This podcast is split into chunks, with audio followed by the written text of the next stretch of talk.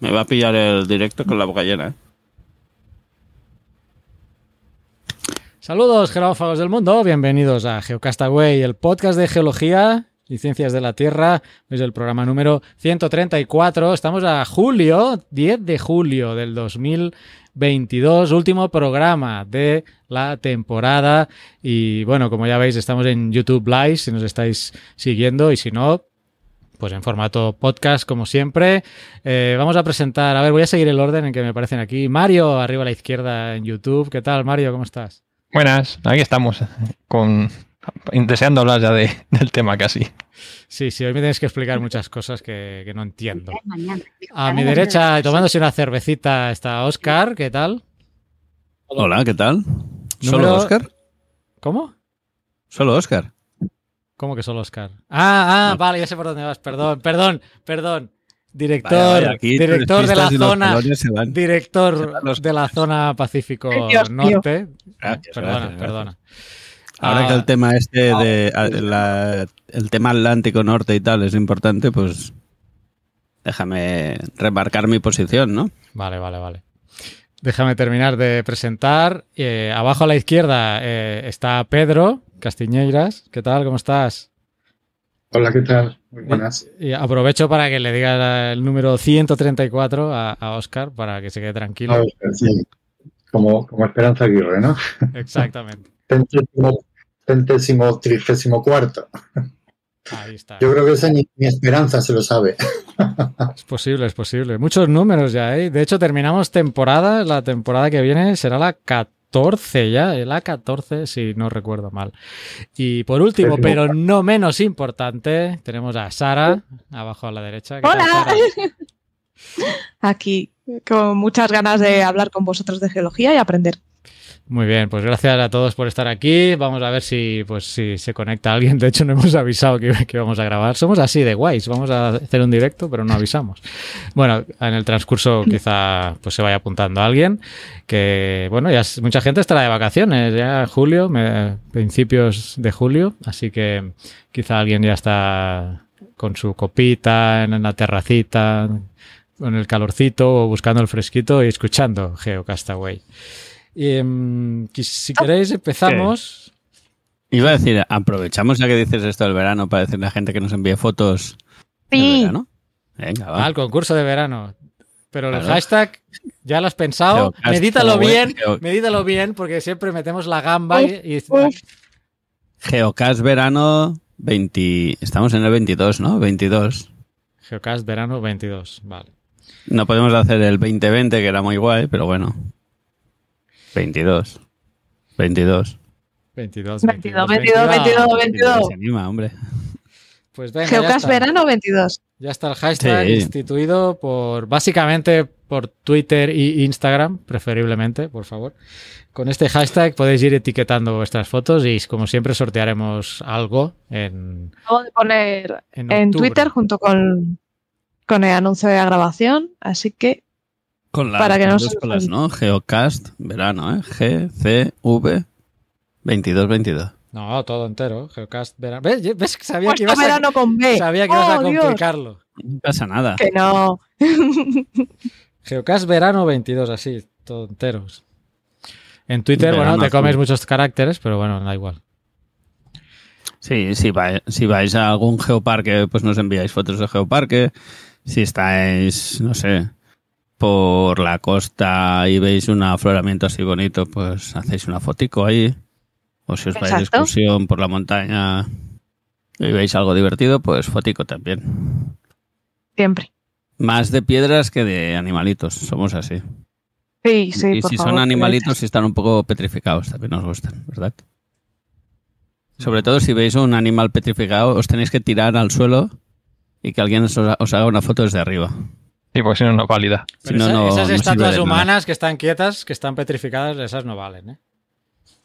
No, no, tiene que ser petrificado natural, no, no petrificado de este de Miguel Ángel.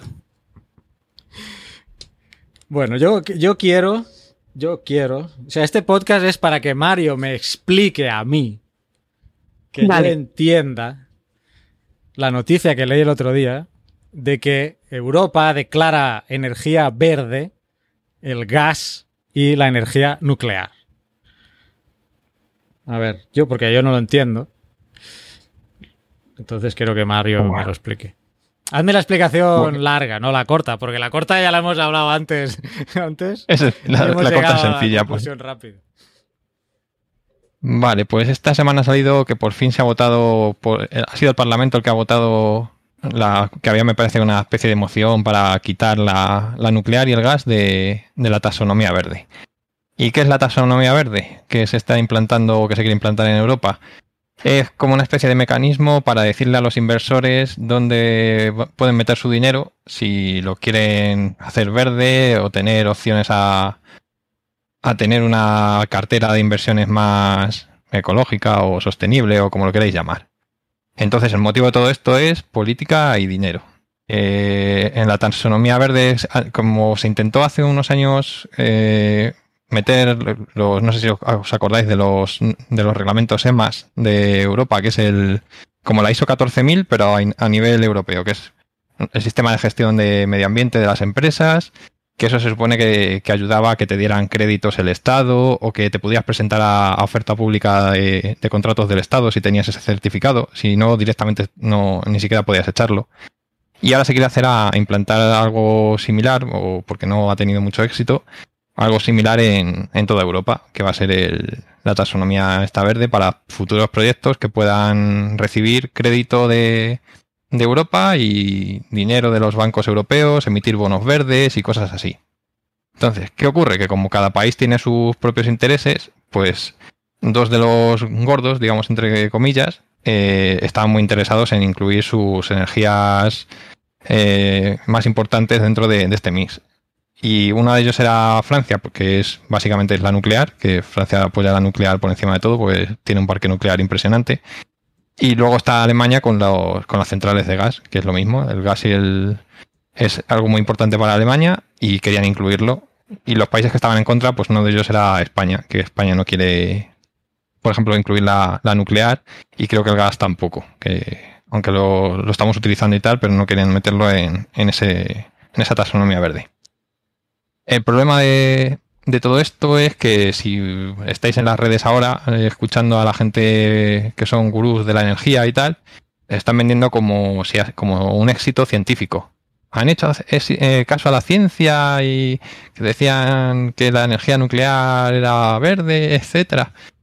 Y bueno, no ha sido un éxito de la ciencia, porque si tú repasas los votos de, que ha habido en el, en el Parlamento, se ve claramente que ha sido el bloque de derechas el que ha, ha votado, los liberales, los conservadores y las derechas en general, es el que ha votado más a favor de, de incluir en, en, esta, en esta taxonomía verde las, las dos gordas.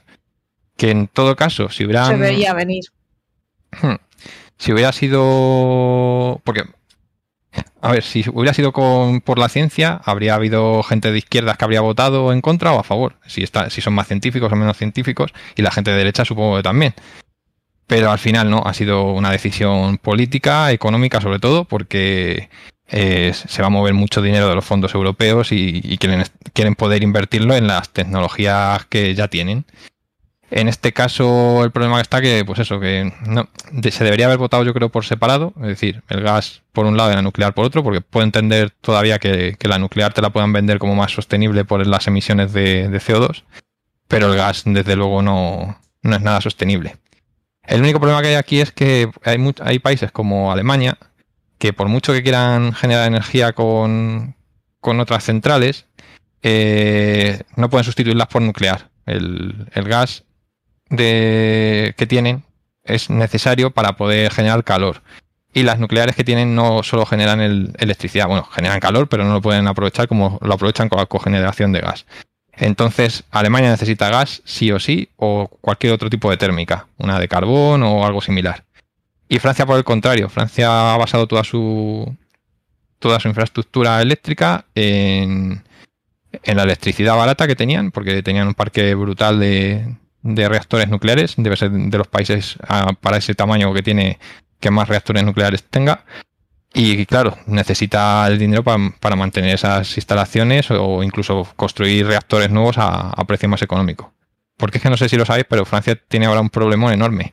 eh, tiene como un 28 o un 25% del parque nuclear con, en avería, parado. Y el resto, hasta llegar al 54% creo que es, de reactores nucleares los tiene, par- los tiene parados. Entonces necesita ¿Por qué los hacer... parados? porque eh, eh, casi todo su parque tiene un tipo de reactor así muy similar, o incluso el mismo, que lo desarrollaron hace ya tiempo y han encontrado que en, en un- en el circuito de refrigeración primario han salido unas, unas fisuras en uno de los reactores. Entonces, eso te obliga a que todos los reactores que tengas con, con esa misma arquitectura o similares los tengas que parar para ver si, si de verdad tienen ese problema o no tienen ese problema. Entonces hay que pararlos, tienen que investigar a ver, por encima el circuito de refrigeración primario ya tiene, no está separado del agua de- del reactor.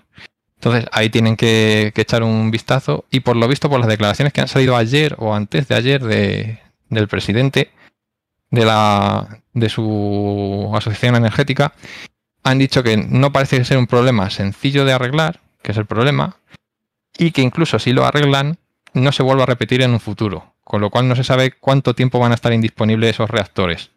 Eso va a incrementar el precio del gas y todo eso, una burrada, porque claro, Francia necesita energía para este, para este invierno y esas, esas centrales no van a estar este invierno funcionando, ni de broma, vamos. Entonces, o se arriesgan a, a arrancar reactores con sin saber si son seguros o no, que no creo que lo hagan, o por lo menos hasta que no hagan una inspección un poco más con, más, con mayor detenimiento, o, se, o tienen que utilizar carbón, que es lo que han dicho, que van a, que van a utilizar alguna central de carbón por ahí. Nosotros estamos vendiendo energía también, que eso es una gracia porque hace unos años pues la, interconexión con Francia que tenemos es para mantener la estabilidad del sistema y poder vendernos y comprar energía uno a otro para mantenerlo estable. Pero la gracia está que España quiso ampliar, porque nosotros somos una isla energética, y entonces España quiso ampliar la conexión hace unos años, y Francia mandó un escrito a la Comisión Europea como diciendo que, que no, que, que como no lo necesitaban, que lo veían absurdo, que tal y cual, y era la, la casualidad que, lo que los que sí que necesitan la conexión de verdad son ellos. Menos mal que Europa no- En Cataluña, no sé si es la misma que estás comentando, que era la MAT, Oscar. No sé si es esta, MAT, la muy alta tensión o algo así, no sé si tiene que ver. Es esa misma. Sí, es que hay los enlaces pueden ser en alterna como, como en algunos sitios o en o de corriente continua, pero en muy alta tensión. Dependiendo de. Luego hay, tienes que tener subestaciones en los dos lados que, que conviertan otra vez de continua a alterna y tal. Y querían construir unas a través de los. Creo que era a través de los Pirineos que era la que se oponían. Sí, y luego también hay una. Sí. Por que por el. Pues van a hacer una por los Pirineos y otra por el Golfo de Vizcaya, creo que era también. Y aún así no, no llegan a la capacidad que, que van a necesitar para. Es que tienen la mitad del parque nuclear, que son. No sé cuántos reactores tienen, pero es que es- ellos producen su electricidad con el- su 75% o 80% de electricidad es a través de reactores nucleares. Entonces, si los tienen parados ahora, pues. Porque se les suma además que hay unos están parados por mantenimiento, porque tienen, que, hay- tienen también los mantenimientos preventivos, los correctivos, y luego se les se suma que en verano, con las olas de calor, los reactores franceses o algunas centrales francesas no tienen la capacidad de refrigeración que tienen las españolas. Sí, eso Y con- preguntar, porque salió la noticia hace unos días que los ríos estaban demasiado calientes, ¿no? Para. Sí, entonces, claro, el río es el foco frío del que toman para, para, para enfriar el, el circuito y no pueden elevar la temperatura, la de salida no puede ser más alta de ciertos grados porque si no te cargas el, río. Hay una, una legislación para eso y por eso tienen las torres famosas de refrigeración que vemos en, en, nuestro, en algunos de nuestros reactores y tal, que por ahí se, se refrigera el agua y se... Y eso algunas de ellas no lo tienen y las tienen que parar en cuando la temperatura ambiente son 30 grados. 30 grados en España, por ejemplo, es en una risa, sería todo el verano paradas las, las centrales. Y con el problema este que va a haber de olas de calor cada vez más, más extremas Más y más intensas, más duraderas, van a tener problemas algunas y no van a poder arrancarlas a lo mejor en semanas. Porque un reactor tampoco que se, se arranque en un pispás. A lo mejor tardas 48 horas o, o algo así en tenerlo a pleno rendimiento. Así que ese es el panorama que tenemos. Europa, en teoría, había apostado hace unos años, o había hay como una especie de directivas en las que, que quieren que la generación eléctrica sea más distribuida, más descentralizada y más, como lo llaman ellos, democratizada, que bueno, eso, esas palabras no me gustan mucho, pero, Pero sí, que en vez de ser uno como hasta ahora, un- el sistema de generación es un punto gordo que genera y va al- de forma unidireccional al consumidor, lo que quería, se supone, Europa era que, que la producción, el consumidor y el productor incluso pudieran ser la misma persona, entonces las, las líneas fueran más bidireccionales, que el consumo y la producción se hiciera dentro de la ciudad una parte, no se puede todo, pero una parte ahí y poder eh, eliminar flujos de, corriente que al final la- los grandes flujos de transporte generan pérdidas en, en las líneas, porque las líneas se calientan, tienen inductancias, capacitancias, que todo eso hace que, que haya pérdidas en los, en los conductores y a lo mejor se te da un 2% de lo que generas todos los días en electricidad, que un 2% del consumo de un país es grande. Entonces, si eso lo puedes reducir porque de la distancia la- lo tengas en la ciudad, eso se suponía que era lo que promovía Europa. Ahora, con esta votación, es como volvemos al paradigma anterior. porque el problema está que los fondos europeos son finitos y el dinero es finito. Entonces, si te lo gastas en, grandes centrales otra vez, las renovables o otras, otras cosas más alternativas que se podrían aprovechar de este dinero, pues van a sufrir que va a menguar el, el dinero disponible para ellas. Así que no sé, no sé cómo se ha podido votar esto así, si no es solo por razón política. No, no le veo sentido. Tengo una duda de un concepto que has eh, comentado antes. Antes has dicho que eh, el gas no, no era sostenible. Eh, ¿Incluías ahí el gas natural o no se tiene en cuenta? O... Todos los gases, si tú quemas algo, no es sostenible, por mucho que quieras. Vale. Porque el, el volumen de, de una central grande de, de emisiones es brutal y aunque puedas hacer un, un buen control de, las emisiones, el CO2, por ejemplo, apenas tiene control. O sea, tú puedes controlar el- los, los óxidos de nitrógeno y todo, y los de y los de azufre y tal, pero el CO2 es inmanejable por el volumen que tiene. Se intenta reducir al máximo lo que se puede y la verdad es que los ciclos combinados, por ejemplo, funcionando al 100% y aprovechando, o sea, cuando funcionan bien como deberían, que no funcionan así siempre, llegan a tener un rendimiento de un 60%, porque tienen dos, dos ciclos separados, el, uno con, en una turbina de alta, de alta presión y otra de baja, y la verdad es que aprovechan muchísimo la energía, la unidad de, calor que sale de la, de la caldera, pero llegan al 60%, el resto no, y, y to- todo eso va a la atmósfera al final. Entonces, si es mucho mejor que el carbón, obviamente, porque el carbón tiene los problemas de las partículas o que incluso emite radiación, que eso, una de las cosas más graciosas que hay es que las, las centrales de carbón son mucho más radiactivas que las centrales nucleares, porque te lo... ¿sabía?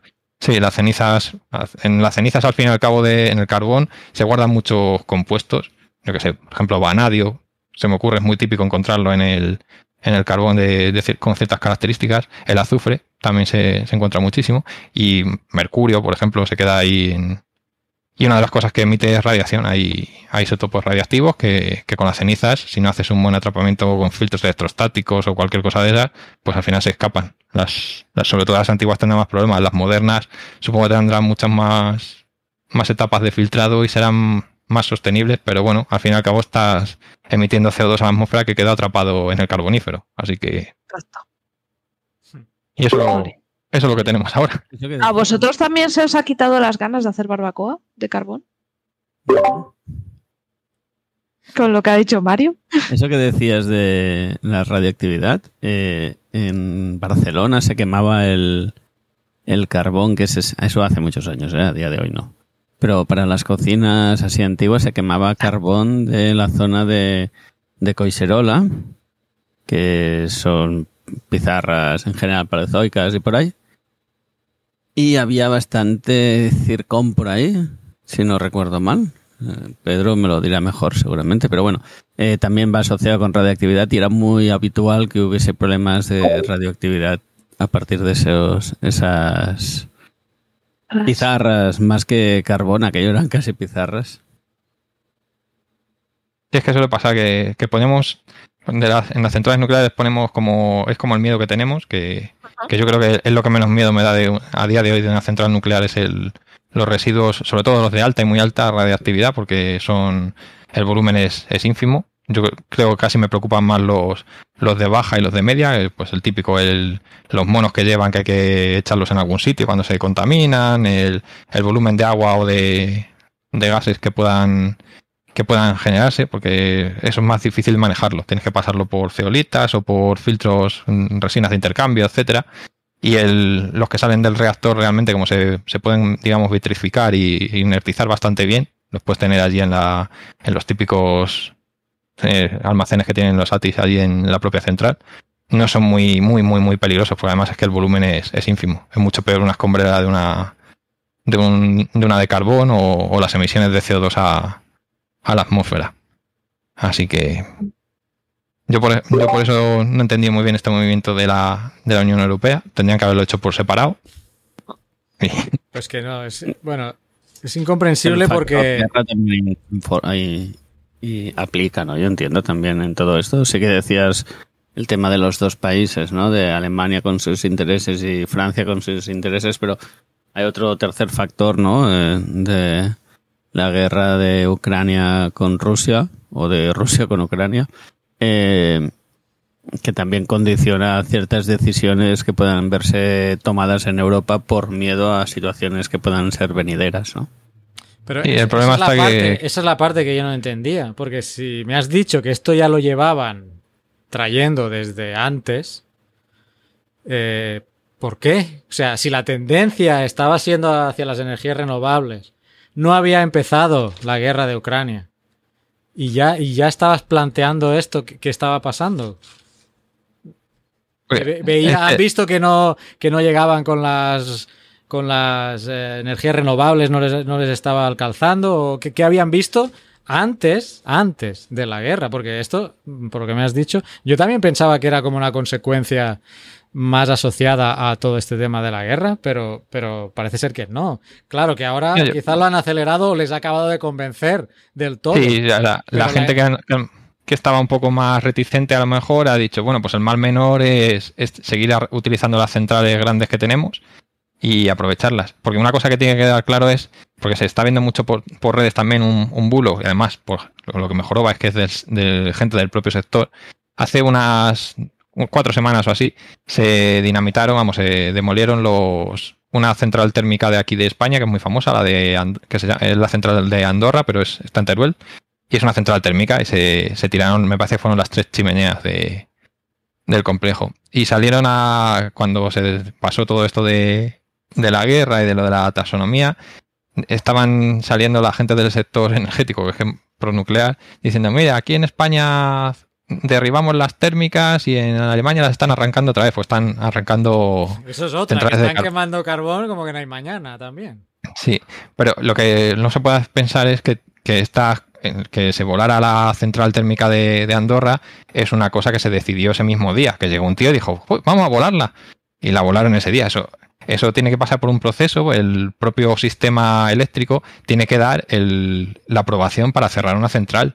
Cuando es una central grande, tú, no puedes decir de un día para otro, aunque sea el, propietario, te voy a cerrar la nuclear de Cofrentes o te voy a cerrar la térmica de Andorra. Eso llega al ministerio y te dice, bueno, vamos a estudiarlo a ver si podemos prescindir de esa energía. Entonces el ministerio y la red eléctrica hacen un estudio y le dicen al, al explotador, a la empresa explotadora, que en efecto puede cerrarla dentro de X años, se da una fecha y se hacen los estudios para que no te quedes sin esa energía. Tú no puedes de un día para otro decidir. Y parece, con esta gente del sector que está diciendo que, que mira lo que estamos haciendo, parece como que quieren mover ficha hacia su, hacia su interés, que se hacen las cosas a lo loco aquí en España. Seguramente, no sé ya si con intereses de decir, de apuntar a, Pedro Sánchez o al partido que esté en el gobierno, pues posiblemente la decisión de parar esa central incluso venga de antes de esta, de, de esta legislatura. No sé cuánto lleva el proceso, pero son cosas de años, no se hacen de, de un día para otro.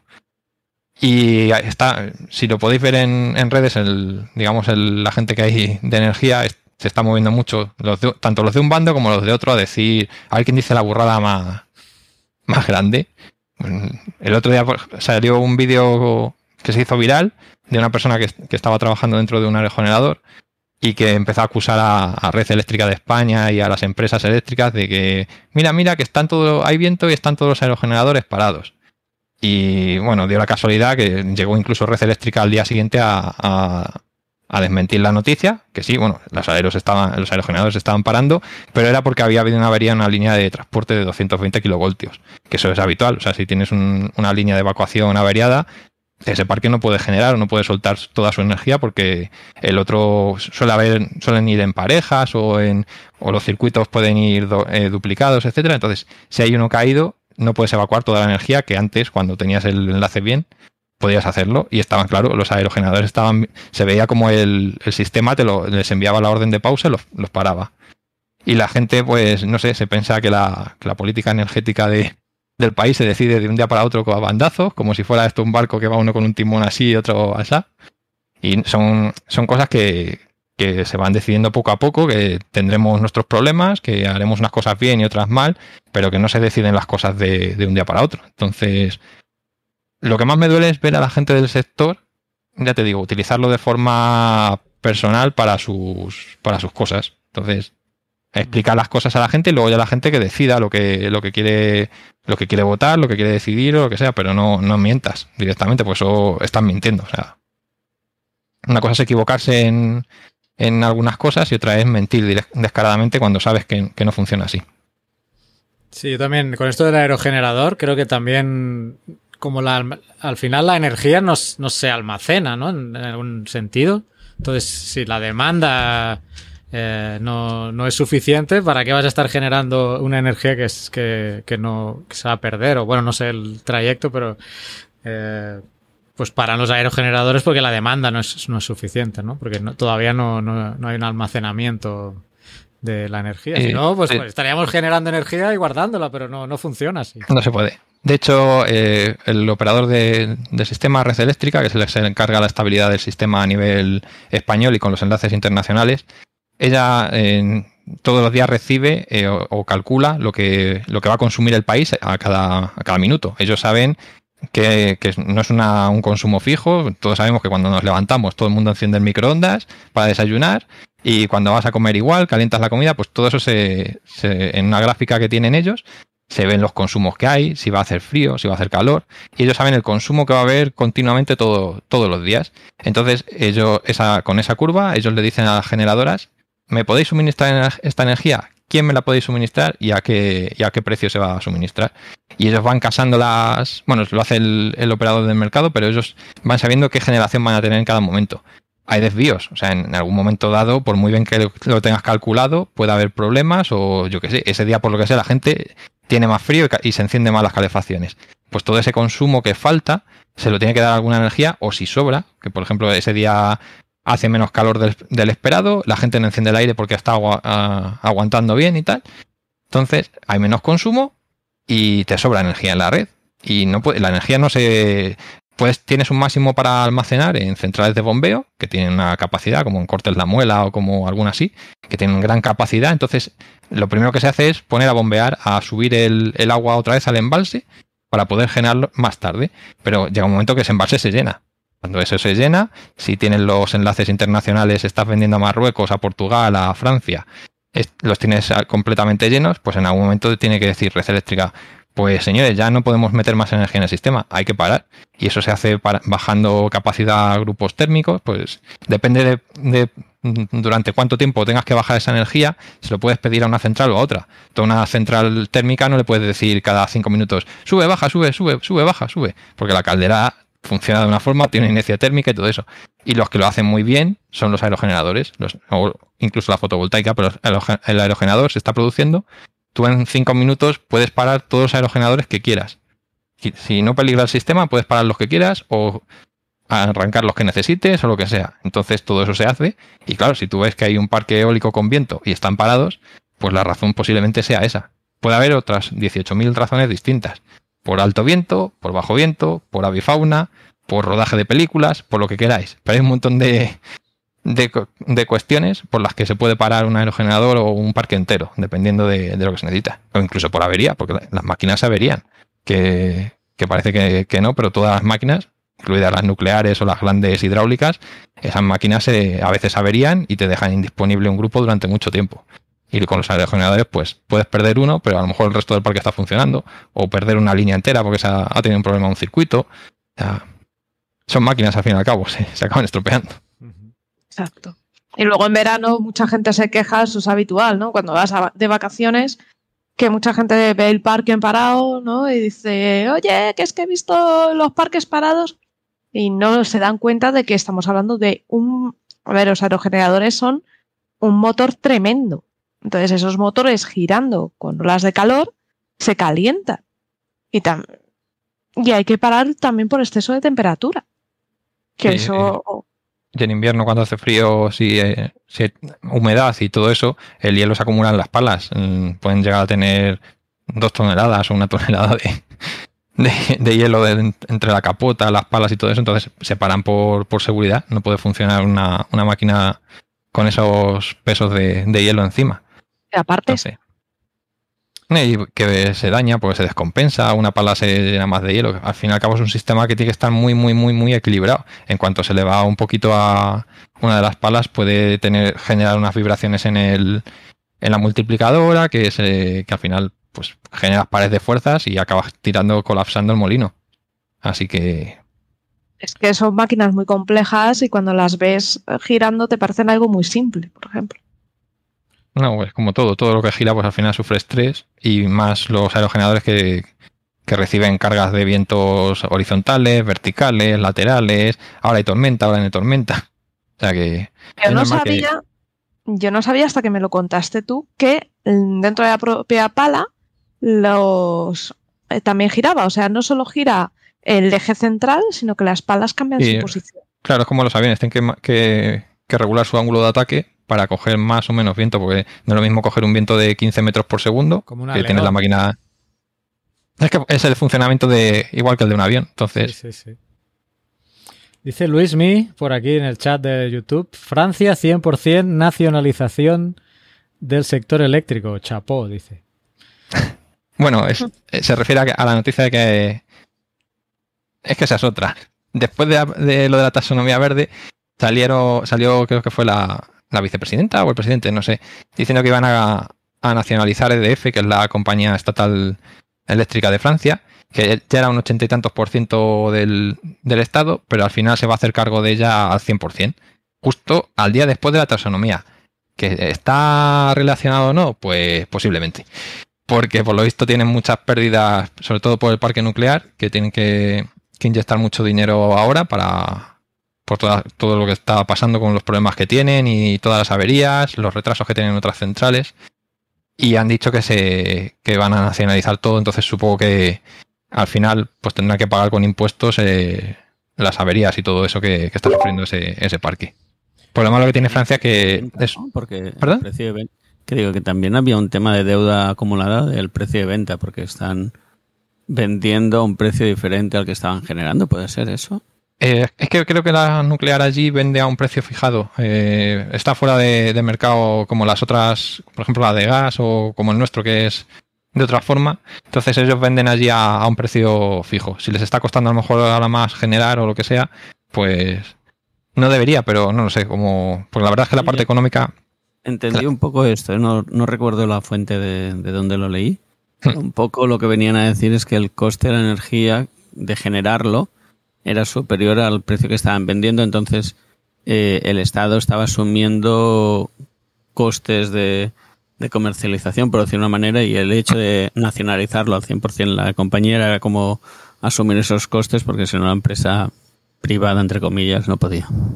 Puede, puede ser. Lo que pasa es que me resulta raro que, porque al fin y al cabo con la nuclear los costes más o menos de tenerla, todo como es al 100%, normalmente funciona al 100%, aunque las francesas tienen algún seguimiento de carga, porque lo necesitan por, por narices.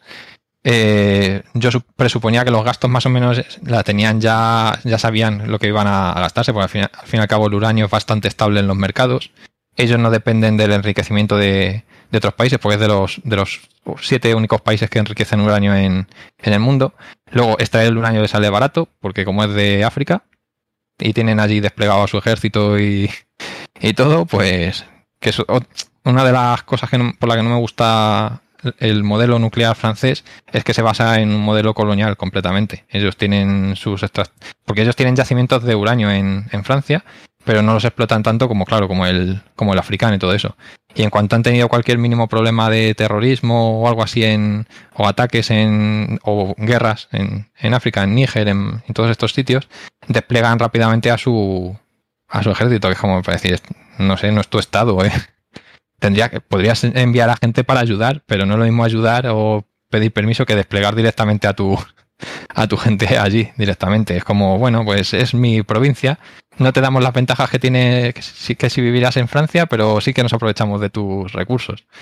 Entonces, no me gusta esa forma de, de cómo tienen ellos montada la energía, que es sus casas son grandes consumidoras, porque como han tenido la energía barata, baratísima de hecho, pues tenían la calefacción eléctrica, no se preocupaban en aislar, por lo visto allí la gente no utiliza ni mantas ni que claro, ponen a tope el termostato y, y ya está. Es un poco Como Estados Como- Unidos, eh, creo yo, porque... Sí, porque además Estados Unidos, eh, el flipe es lo de las películas, las columnas esas de vapor de la calle, es el sistema de calefacción. Tiene una, una central que genera vapor que calienta todo, eh, todas las, ciu- eh, las viviendas de la ciudad.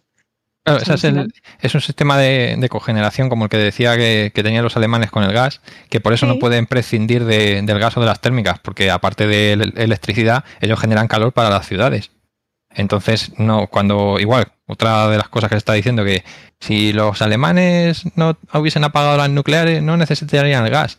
Pues el gas lo siguen necesitando pa- para estas cosas, para la industria, porque son muy dependientes de su industria de- del gas, y para calentar sus ciudades, porque tienen el sistema de calefacción así. Entonces, Eso te iba a preguntar haciendo un poco de capitana posteriori, porque si al final todo es política, porque al final el resumen es, es política. Yo bromeaba antes de entrar que era el político yendo a la científica o al científico, señor científico, señora científica.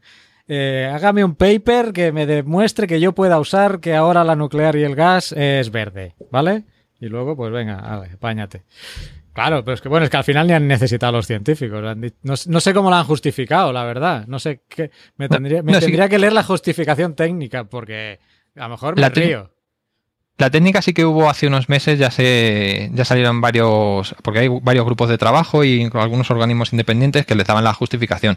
En este caso, por ejemplo, yo con la nuclear lo entiendo, es se puede considerar sostenible por, por cómo se, se puede utilizar, si se hace bien y tal. Y, por ejemplo, imagínate que, que explotaran sus propios yacimientos y tal. Esa parte sostenible como energía de transición ya a cuando pasemos a las renovables del todo más almacenamiento, sí que se puede, se puede decir. El gas ya, ya tienes que estirar mucho el chicle para meter el gas ahí. Pues sí, claro. Bueno, no seré yo, porque yo, yo he apoyado la nuclear a- aquí en este programa, sobre todo la de fisión, y no sois testigos. Pero ya lo del Sí. gas, yo creo que es indefendible. No, lo que iba a decir No, sí, la- capitana posteriori es, a- habiendo pasado lo que ha pasado, Alemania hubiera tomado las decisiones que ha tomado. Seguiría Yo creo- tomado, porque claro, si ahora la nuclear es verde, ¿por qué? A lo mejor hubieran dicho, bueno, pues tengámoslas más tiempo. Claro, por eso Yo es lo que creo te que- digo, capitana posteriori. Porque claro, no había guerra, no había guerra con Ucrania, no había todo este follón. Yo creo que, claro, ahora, de- ahora decir esto sería muy fácil, pero Yo creo que a, que a pesar de todo, Alemania sí, por ejemplo, tiene un mix bastante más, mucho mejor que el francés, porque no olvidemos que Alemania es, es la, yo creo que debe ser de los países, el- si no es el primero o por ahí, en generación fotovoltaica. Hablamos de Alemania, no de España, que tiene el, sol que tiene. Lo que pasa es que tienen, han tenido una gran inversión en, en fotovoltaica durante muchos años. Se han movido mucho allí la- los partidos verdes. Unos dicen que incluso que, se han, que han metido dinero Putin para que Greenpeace hiciera una campaña en, en Alemania, movieran para, para... Porque allí Greenpeace, por ejemplo, sí, me parece que es en Alemania, es donde vende incluso su propia marca de gas.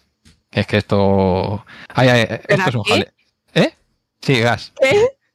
Entonces eh, eh, se, se rumorea que, que Putin metió dinero para hacer una campaña con los verdes en Alemania y convencer al público de, de eso, que de cerrar las nucleares y ser más dependientes de- del gas bueno, ruso, es que en está este el, caso. el Nord Stream 2 que se iba a Nord abrir, Stream. es con Alemania directamente. Sí, Y lo han parado. claro, pues es que esa, la- esa parte de Europa es muy dependiente del gas ruso. Por ejemplo, a nosotros no nos afecta tanto porque España eh, se alimenta más de, de la zona del, de- del norte de África y de otros países. Y luego aparte somos la, creo que somos la primera o una de las primeras potencias mundiales en regasificadoras.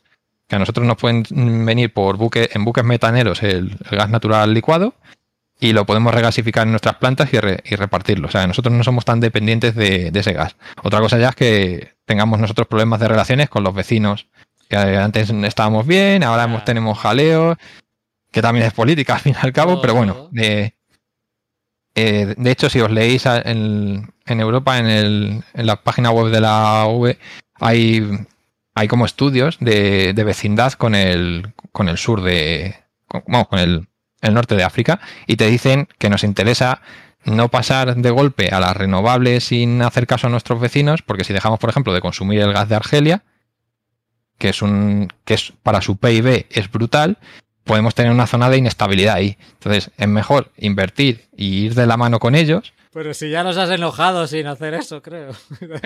Pues es el problema, que, que al final esto hay que hacerlo con mucho cuidado, la gente suelta por la boca lo que no debe, o no sé qué intereses hay, porque una cosa es lo que te cuenten en la, en la televisión o en los periódicos, y otro lo que realmente esté pasando con Marruecos, Argelia. Entonces, ahora tenemos este pequeño problema por ahí también, tenemos otro frente abierto. Al final creo que los argelinos tampoco son tontos, o sea, si tu PIB depende de, del gas que vendes a Europa, ¿qué haces? ¿Te cargas a uno de tus mayores clientes? Sería absurdo montarán el espectáculo como todo, porque aquí hay, tam- también creo yo que hay mucho de, de bailoteo y de pantomima, y al final pues sacarán algo por un lado, otro por otro, pero el gas va a seguir fluyendo. O sea, eso al final no... Eso es cierto, el gas seguirá fluyendo. Es más, te digo algo, el Nord Stream 2, con las millonadas y millonadas que se han gastado, lo van a acabar abriendo. O sea, en algún, sí, en algún momento mm, Putin no va a salir de Rusia. En algún momento Putin va a volver a ser bueno. O sea que...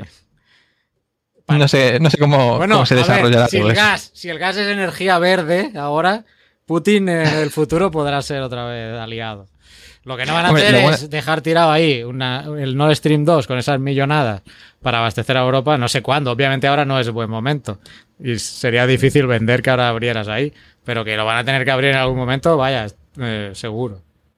Sí, al final donde dije Diego, digo Diego, y ya estamos acostumbrados a estas maniobras de el que antes era muy malo, ahora es muy bueno, ahora somos amigos, etcétera. Pero al fin y al cabo es todo geopolítica que muchas cosas que se nos escapan y otras cosas que las entendemos y que nos mienten a la cara directamente y ya está. Lo que hay, lo que sí que hay que tener en cuenta, que es una de las cosas que, que me preocupan del discurso, sobre todo de la, de la parte de la ciencia, es cuando te dicen que la ciencia es neutral y que no, que bueno, que tú dices que esto es bueno y apáñatelas con, con las decisiones. Y yo creo, por ejemplo, en los temas de, sobre todo de energía y con muchísimas cosas más de recursos minerales, etcétera, la ciencia no, no es neutral. O sea, tú tomas unas decisiones y tienes que saber dónde te van a llevar. Entonces, no es una decisión, si, si de verdad la consideras neutral, no, no es una decisión a lo mejor que deba tomar la ciencia. La ciencia puede aconsejarte, puede decir, esta tecnología utilizada de esta forma es sostenible, utilizada de esta forma no es sostenible socialmente, porque me puedes vender la, tecnología como súper sostenible a, nivel ambiental, pero luego resulta que te apoyas sobre el sufrimiento de, unos pueblos al otro lado de África o de consumir los recursos de otras, de otras zonas que, no están utilizando ahora ya de momento, pero que en un futuro podrían utilizar. Entonces habría que quedarse un poco con la responsabilidad, que no podemos seguir siendo la Europa colonialista de, del siglo XIX sin pensar en las consecuencias o sin que nos importe.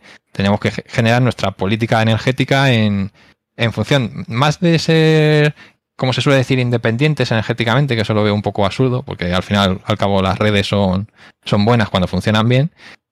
Lo que tienes que ser es, pues eso, eh, socialmente sostenible y también con los recursos, etcétera. No, no ser una autarquía como, como se imaginan algunos que, podamos generar nuestro, toda nuestra energía, nuestros paneles solares, todos los recursos que consumamos, sino que podamos intercambiarlos con otros, con un, pero en, igualdad, no en voy allí a tu pueblo, me aprovecho de tus recursos, me los traigo y bueno, tú sigues sin redes, redes eléctricas, pero eh, yo tengo aquí una generación que no emite CO2 y le tienes allí a, a la gente sin ni siquiera redes eléctricas. Así que hay que saber muy bien lo que se defiende y lo que no. Bueno, perfecto. Dejadme saludar a Neferchiti. Saludos, Neferchiti. Y también a Julio Sánchez, que se acaba de suscribir. Es el primer suscriptor en directo. Hola, Julio. Y ha salido la animación que os decía el primer programa, que había una animación que no sé por qué no había salido. Ha salido, ha salido. Ha salido ahí a Alan Grant y. y ¿Cómo se llama la, la paleontóloga? Ah, se me ha olvidado. Ellie Sadler. Sadler, eso. Eh, pues ahí flipando con los dinosaurios, salió, salió la animación. ¿Has dicho que nos, está, que nos está escuchando Neferchiti también? ¿Se lo está tragando la pobre? Por aquí ha comentado, sí, sí. No sé si ya nos ha dejado de oír, porque hace un rato. Por cierto, ahora que he mencionado lo de la animación, ¿habéis visto la última de Jurassic World? Yo no la he visto todavía. Quiero verla. Todavía no la he no. visto aún. ¿No? ¿No la habéis visto? Yo tampoco, yo tampoco. Lo dejamos Lo que voy a para, para septiembre. Lo que voy a aprovechar este parón para despedirme, que yo me voy a, a trabajar. Perfecto. Pues gracias, que- Mario, por aclararnos. eh, y Ah. A vosotros por aguantarme la chapa. nos vemos en septiembre. Ese- Chao. Muy bien. Hasta luego. Chao. Adiós. Chao. Muy bien, Mario nos deja, tiene que ir a currar. Hay alguien que tiene que trabajar, no como los demás que estamos aquí. No, Levantando el país. Tiene que levantar el país. ¿Qué más? ¿Qué más? Mm, bueno, yo tengo varias cositas. No sé. Oscar, tú estabas muy callado. El tema energético no te ha interesado mucho, ¿no? Sí, no, no quería molestar al pobre No Mario. quería molestar. A Sí, ver, por educación.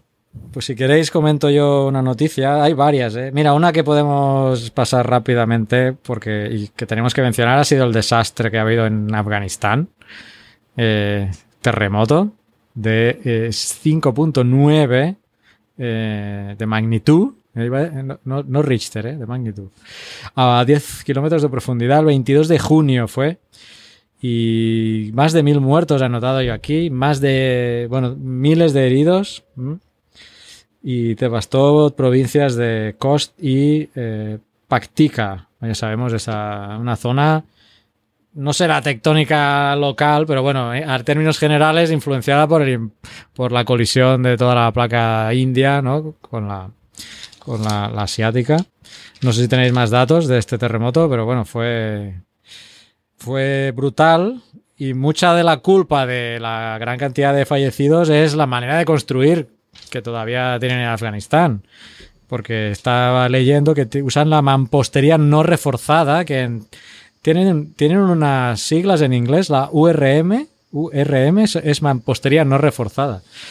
Y entonces eh, la mayor parte de casas son pues esto, de mampostería, de creo que es lo mismo que llamamos nosotros de adobe aquí. Y, Sí, claro, sería algo similar. entonces, eh, es lo de siempre, ¿no? No es tanto la propia amenaza, que, que influye, obviamente, sino también la parte de vulnerabilidad de, de la población. Y eso, pues ya te digo, eh, más de mil muertos el día que miré el- eh, la noticia. Sí, sobre todo porque fue por la noche, si no recuerdo mal. Y es, ahora estaba mirando el mecanismo focal, era de falla, falla direccional. Y eso, se hablaba de unos 10 kilómetros de profundidad, así que fue muy somero. ¿no? Y, y eso, si sumas nocturnidad más casas, que como dices, mampostería, ¿eh? que serían casas hechas sin refuerzo de hierro que tenga un comportamiento más dúctil, al ser solo piedras o adobe o, elementos físicos ahí puestos que son muy rígidos, se rompen y caen, ¿no? No tiene esa capacidad de absorber el movimiento. Así es. Bueno, para que veáis, ¿no? La parte tan importante que, que las personas o el ser humano puede eh, ejercer, ¿no? Sobre el impacto de- de una amenaza. Eh, ya lo hemos comentado varias veces, ¿no? En, en el, en el Y por lo que veo, las intensidades reportadas allí mismo fueron de 9. Que me estuve mirando ese día, eh, estaba mirando porque lo estuve chateando con, con una amiga. Y claro, había pocas reportes, ¿no? Ya sabéis que la, la intensidad se calcula en base a, lo, a la información que pasa a la gente que lo ha sentido, ¿no? Se puede sacar estimaciones a partir de otros temas, pero bueno, la mejor fuente de verificación, que por eso siempre se pide cuando hay un terremoto, es que envíes cómo lo has sentido, ¿no? El do you feel it, que dicen en, en el USGS. Y ese día, claro, entre que es una zona remota y que no debe haber muy buenas conexiones y que seguramente la, la población afectada, por desgracia, muchos de ellos no eran capaces de enviar reportes porque eran afectados, ¿no? Eh, quizás muertos. Eh, no había mucha, muchos eh, envíos de información, así que era una, un valor un poco sacado así rápido. Es decir, intensidad 9 Y me, me dio por pensar eso, eh, claro, eh, tienes un sesgo de que el, el propio que te tiene que enviar, si el sismo ha tenido mucha afectación a la población, deja de enviártelo, ¿no? Que era una cosa que a- parece eso muy es. pero nunca me había planteado. Y aparte debemos pensar que en países eh, emergentes, como es este caso, sometidos a guerras, a una situación política muy fea, igual esas personas no tienen ni siquiera dispositivos móviles para informar o para conectarse y decir, oye, lo he sentido así.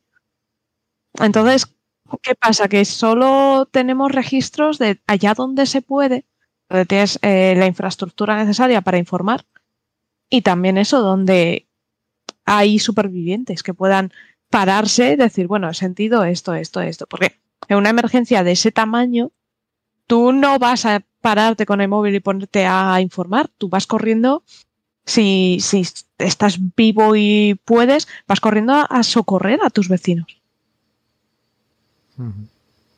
Así es. Estaba revisándolo en la aplicación que tengo yo del CSEM, que es el, no es el USGS, sino el, que está en la zona del Mediterráneo. Y tiene ahora 61 comentarios, 61 personas eh, hicieron comentarios. Pero claro, es lo que dices tú, ¿no? La mayoría son, lo he sentido, lo he sentido fuerte, son de zonas como alejadas, quizá de ciudades que tenían internet. Kabul, Pero- que estaba más, que se sintió un poquito. Esta es la aplicación que sigo yo, el CSEM. Pues Ah. esto, y, y después hubo otro en Irán, el 1 de julio, de magnitud 6 también, con varias réplicas fuertes, ¿eh? de 4.7 y de 5 en Irán. Sí, hubo dos seguidos, ¿no? Si no recuerdo. Estoy hablando de memoria, ¿eh? pero Bueno, es que las réplicas ya fueron también de 5 y de 4.7. ¿eh? No sé si Y mira, ya que hablamos de sismos y estas cosas, eh, el Instituto Geologi- eh, Geográfico Nacional Sí. ha sac- ha sacado una nueva aplicación, déjame, la estoy buscando, IGN Terremotos, si la queréis buscar en vuestros, Sí, en vuestros dispositivos móviles para la península ibérica. ¿eh? Bueno, salen sismos de otros sitios, pero entiendo que prioriza eh, península ibérica. Y han sacado la nueva aplicación y está bastante bien. El otro día me la bajé y he estado estos días toqueteándola y es bastante fluida y, Has y estado guay, no provocando sé. sismos, a ver si aparecían. No, no, no. Pero mira, a veces ves aplicaciones que dices, ay, no acaba de chutar bien, pues no, esta vale bastante la pena. Y puedes hacer los reportes. No, no lo he utilizado, pero entiendo que, que puedes hacer los reportes. Sí, entonces descargada. Va bien. Sí, parecida a esta que digo yo del CSM entonces. Que puedes Sí. también ponerte poner tus comentarios. Pues vaya, oye, que- aparte de eso, te va informando en tiempo real de los terremotos que tenemos. ¡Ostras! ¡Qué maravilla! hasta puedes, yo en la quizás puedes poner notificaciones, ¿no? Que si hay alguno de magnitud superior a un valor determinado, Sí, eso no lo he empezado a hacer, pero te avise, que sí. ¿no? o- Te- todo esto no, esto se puede programar un bot o cosas así. claro. Yo siempre es que es manía, ¿eh? pero siempre acabo yendo a la aplicación del USGS y, y ahí tienes como la información muy bien reportada y tal. Pero claro, después, después depende de zonas, ¿no? Por ejemplo, si te pasa algo en la zona europea, pues la aplicación que decía Carlas del... No, me sé las siglas de memoria. eh. SCM, eh, pues a veces es una fuente primaria de información más interesante que no el USGS. O hoy en día con Twitter y pudiendo traducir, a veces te puedes ir al servicio geológico del país en cuestión directamente y ya está. Mm. Que también vale mucho la pena. La puedes filtrar por magnitud y localización. Lo cual está muy bien, porque tú imagínate que en tu zona tú notas un movimiento, no sabes qué es, miras corriendo y, y si, vamos, si te salta una notificación ya te quedas más tranquilo. Dices, vale, es terremoto. Todo controlado, es un terremoto. No ha pasado nada. Pues eso. Mm, ¿Qué más? Ah, mira, eh, esto lo tuiteamos. Ahora que hay el Tour de Francia, hay una página, una iniciativa súper chula que se llama GeoTDF, TDF de Tour de France, geotdf.org, donde está la geología de todas las etapas que van pasando el Tour. Y esto creo que lo habíamos hablado en algún otro año. Creo no habíamos hablado de. No, la vuelta a España. Se hacía la También. parte geológica, que a veces Blanca incluso estaba por la por la televisión, ¿no? Era de la Vuelta a España, ¿verdad? Pues mira, han hecho el del Y ya. Tour también. Sí, en este caso no sé, hasta- no sé hasta qué punto, pero Daniel Orocline Daniel Pastor, sí. en, en Twitter eh, algo ha hecho ahí, entiendo Sí, sí. yo. Está ahí en la lista de colaboradores de aparecer, exactamente. Pues nada, ahora que está el tour, eh, podéis, pues antes de... Sí, yo hoy he aprovechado para echar la siesta mirando el tour. Pero la cosa es ver la geología, ¿eh? Si os leéis eh, la geología de la etapa antes, pues mira, eso que eh, le vais a Echas la sacar, siesta con más le tranquilidad, vais a ¿no? sacar más partido a la etapa. Eh, venga, No, de todas formas, es que además es muy interesante porque haces divulgación geológica con un deporte, ¿no? Y eso es muy importante. Y Además es un deporte que te ofrece unas vistas así aéreas muy impresionantes. Que Sí. eh, hoy, hoy que estaban por los Alpes, ¿no? En la zona suiza, se veía muy bien, hostia, se ven cosas muy chulas. Eso y que alguien te lo explique media mínimamente, pues ayuda mucho al público. agradece. poder entender, sí, sí. ¿Qué más? Eh, Ah, lo de la luna. Dejadme comentar esta noticia, luego os paso la palabra a Pedro o a Sara. Eh, hace poco sacaron un mapa actualizado de, de la geología lunar. Y, y lo han hecho los, los chinos, ¿no? Del Los Instituto chinos, de sí. Geoquímica de la Academia China de Ciencia. A una escala de 1 a 2.500.000. Porque el que había antes, creo que lo había notado y ahora no lo veo dónde, creo que era el doble. Creo que era 1,5 millones, ya me saldrá por aquí, que lo, creo que lo anoté. Bueno, la cuestión es que la han elaborado a partir de sus propias misiones, como la Chang'e, pero también, Aunque eh, tienen varias, vienen de varias, varias. changue.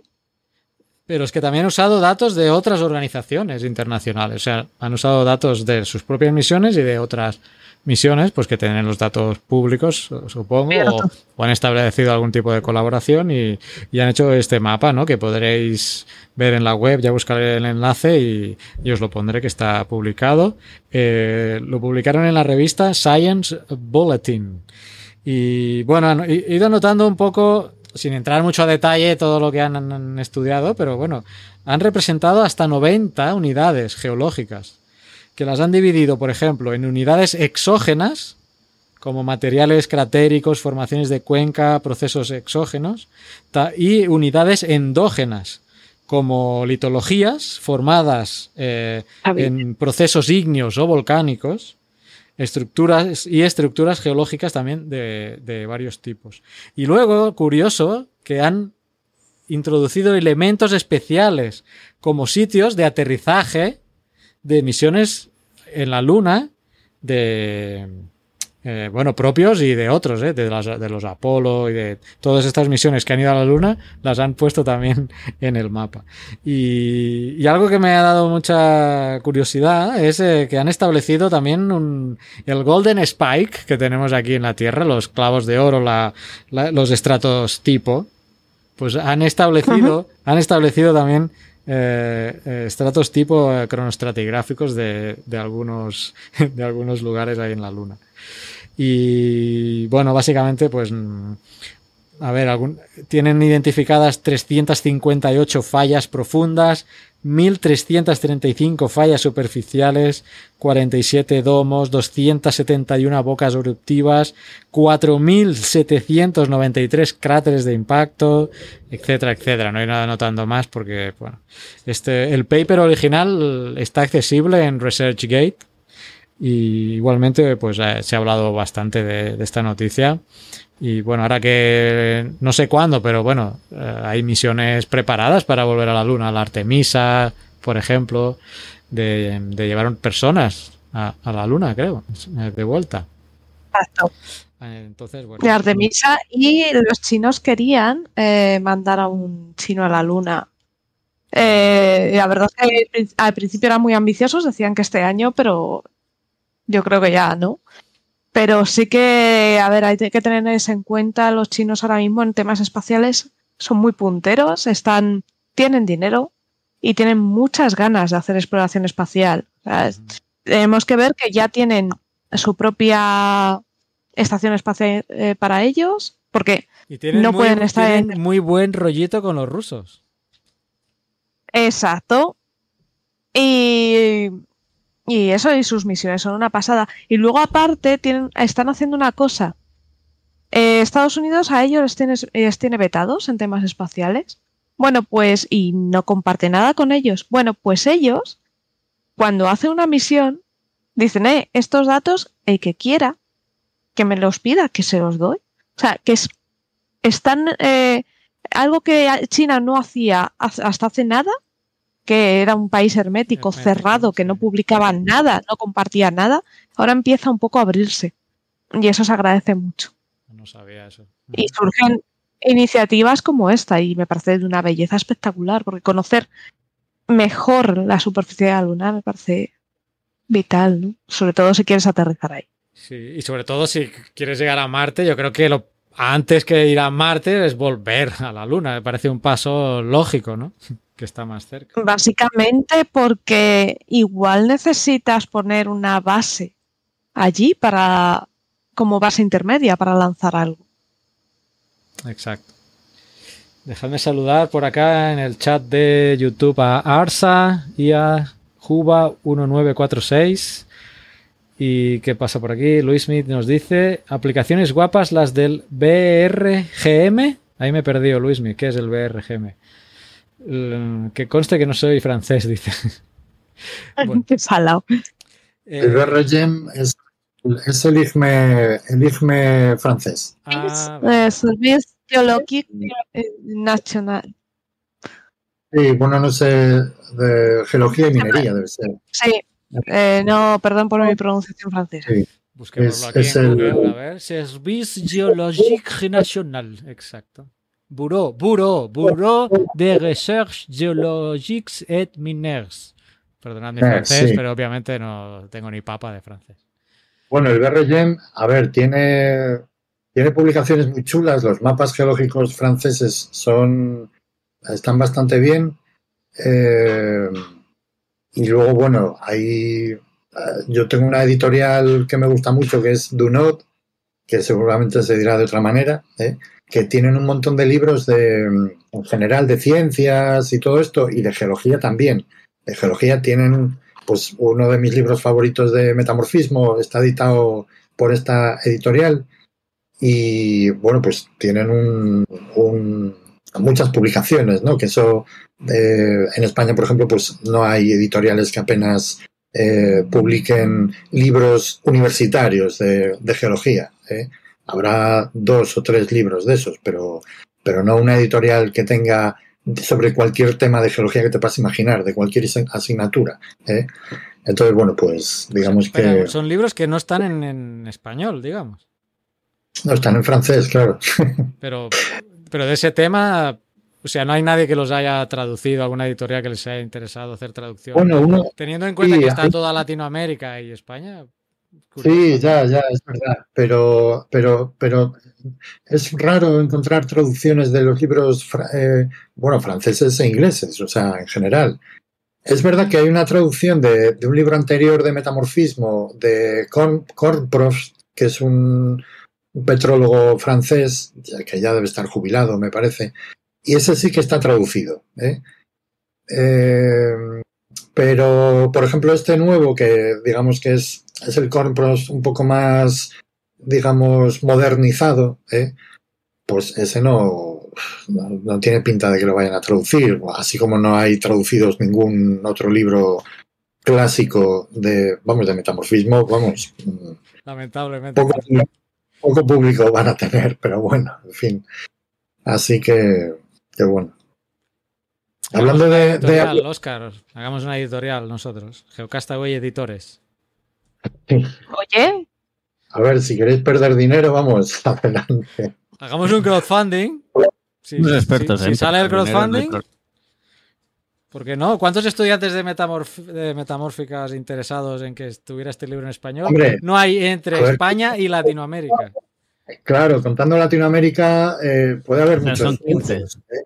El problema es que, claro, ahora el tema de los libros, los tienen todos en PDF. O sea, ¿eh? entonces es muy complicado que alguien que Pero si están no en tiene- francés. Sí, pero yo tengo el libro porque yo me he criado con libros, con papel y necesito algo físico para leer. O sea, no, a mí me cuesta muchísimo leer en el ordenador. ¿eh? No me pasa a mí. Sí, pero, pero a las nuevas generaciones no. ¿eh? ¿no? Entonces, no, no. Entonces, pues, pues no tienen esa querencia que tenemos nosotros por el papel físico. ¿eh? Entonces, bueno, pues, no sé, yo, mira, por ejemplo, en Madrid, en la facultad, nosotros teníamos antes una librería, ¿eh? Y yo, vamos, me pasaba el día allí, o sea, vamos, no el día, pero, pero siempre echaba un vistazo, siempre entraba y tal, miraba cosas, a ver si había algún libro nuevo y tal. Y pues cada X o algún libro pillaba, o sea, ¿eh? yo tengo libros de geología para aburrir, o sea, ¿eh? pues, pues en un momento dado me dice el, el hombre, me dice, mira, mm, sabes que nos vamos, ¿no? Y yo, ¿qué dices? No me fastidies, ¿por qué me haces eso? Y Me dice, porque la vida, tío. eres el único que compra libros, o sea, ¿eh? no puedo vivir de, de ti, o sea, ¿eh? entonces pues, pues nada, se dice, los alumnos ahora no compran libros, ¿eh? Entre que está en la biblioteca y está todo en internet, ¿eh? Sí, sí. cualquier libro que quieras, ponlo en un buscador de, de libros de, en PDF. Ya, ya. Pero tú quieres decir que ni aunque estuviera en español. pff, No, y aparte, hay universidades que ya eh, los libros, eh, material que tú vas a necesitar para las asignaturas, te lo dan en PDF. Yo, por ejemplo, estoy estudiando el máster en la UOC y todos los libros que vas a usar en las asignaturas, todo, hasta los de consulta, ¿eh? Todo te lo pasan en, para, en PDF para descargar el libro completo. Mira, yo en la UOC hice uno en 2009-2011. Y el primer año sí que me lo dieron en papel, pero el segundo ya era en PDF todo. Claro. Yo lo que hago ahora es me imprimo los PDFs. Y tengo un montón de libros impresos ¿eh? Eh, en canutillos. Sí, porque es que no, yo no, no puedo. O sea, me, me- me resulta muy útil el PDF, por ejemplo, de este libro en francés. Pues claro, yo les digo a mis alumnos, oye, tenéis un libro maravilloso que está en francés. ¿eh? Y claro, me miran como diciendo, pero si nosotros no sabemos francés. Y yo les miro y digo, yo tampoco. O sea, ¿quién sabe francés aquí? Nadie, los franceses. O sea, ¿eh? tú, bueno, pues Sara, tú. Sara sabe. Pero, No me acuerdo apenas, pero lo di en el- yo di en el instituto porque mis padres fueron así de majos. De meterme a francés, yo tuve una asignatura adicional de francés. bueno, yo- sí, me pongo, si me pongo a leerlo, años. con, con mucho esfuerzo soy capaz de entender más o menos lo que dice, sobre todo si es de metamorfismo, pues como sé lo que va a decir, pues ya me lo sé. Pero, pero si no, complicado. Sí, pero si no, ahora con el PDF tú eh, copias, ¿eh? se lo pegas en DeepL o en cualquier otro traductor más o menos majete, y DeepL la verdad es que está bastante bien, pues y, y ya está. O sea, ¿eh? no tienes que, eh, yo te, Oh, ¿cuál He es conocido ese? a- Que no conozco. DeepL. DeepL, Sí. sí. Yo, DeepL. yo con el Google Translator aquí soy, qué No. No, no, no, no, soy no. un pardillo Dios. yo aquí. Este, eh, vamos, no tiene, no tiene color. O sea, Deletréame no esto, tiene- a ver. Pues deep, profundo. L. Y, Ah, de profundo, Eh, ok. sí. Y tiene una, tiene una cosa que tienes que usar porque funciona, que yo flipé cuando lo probé, que es que cuando tú ves la traducción, pinchas encima de, la, de una palabra que no te convence muy bien el, el significado y te da una serie de opciones y la que tú estás buscando está ahí. Olvídate de decir, no, es que es un error, es que no reconoce. No, no, están todo ahí. Es una cosa impresionante, o sea, eh, pero de sí. geología. y de- Sí, ¿Eh? si tú al, al sistema le dices que esa palabra que estabas buscando es esa, ayudas mucho porque el sistema se corrige. Al ser una red neuronal, si tienen abierto el feedback, eh, lo que van a hacer es sí. corregir. Y, y- y en todos tus, si te registras y todo eso, en todas tus traducciones eh, te lo guardan para ti. ¿eh? Entonces, pues bueno, es que es genial, ¿eh? o sea, es maravilloso. Y claro, yo les digo, mira, mm, o sea, si yo os recomiendo un libro en ruso, ¿eh? no me podéis mirar con cara de, de flipaos. ¿eh? Tenéis que decir, ah, mira qué bien, pues voy a usar esta aplicación que me traduce todo. ¿eh? y ya está. Es que no tienes ni que, no tienes que hacer nada. Si con el, con el móvil y la aplicación del Google Translator esta que, que te traduce caracteres de cualquier idioma, ya está. O sea, entonces, pues claro, mm, papers en chino, en japonés, da igual. O sea, es que ahora da absolutamente igual en árabe. O sea, te puedes leer los libros del, del, álgebra este, del algebrisi. ¿eh? Es que es, o sea, es un momento, yo les, les, les, miro a veces a los alumnos y digo, no sabéis la suerte que tenéis, o sea, ¿eh? no, no, no lo sabéis. ¿eh? No, no lo sabes. Sí, sí, solo con las fotos aéreas, ¿no? Que te, yo cuando sí. estudiaba teníamos que ir a la cartoteca a buscar las fotos aéreas, no, no podías acceder online. Ya ves, ¿no? Mirar, y, ¿no? y, comprar los mapas topográficos, o sea, eso de hacerte tú el mapa y no sé qué, vamos, ¿eh? Ha pasado eh, mucho tiempo. O sea, Ahora, el mapa eso, tuviera, eso que decíamos antes, hay un...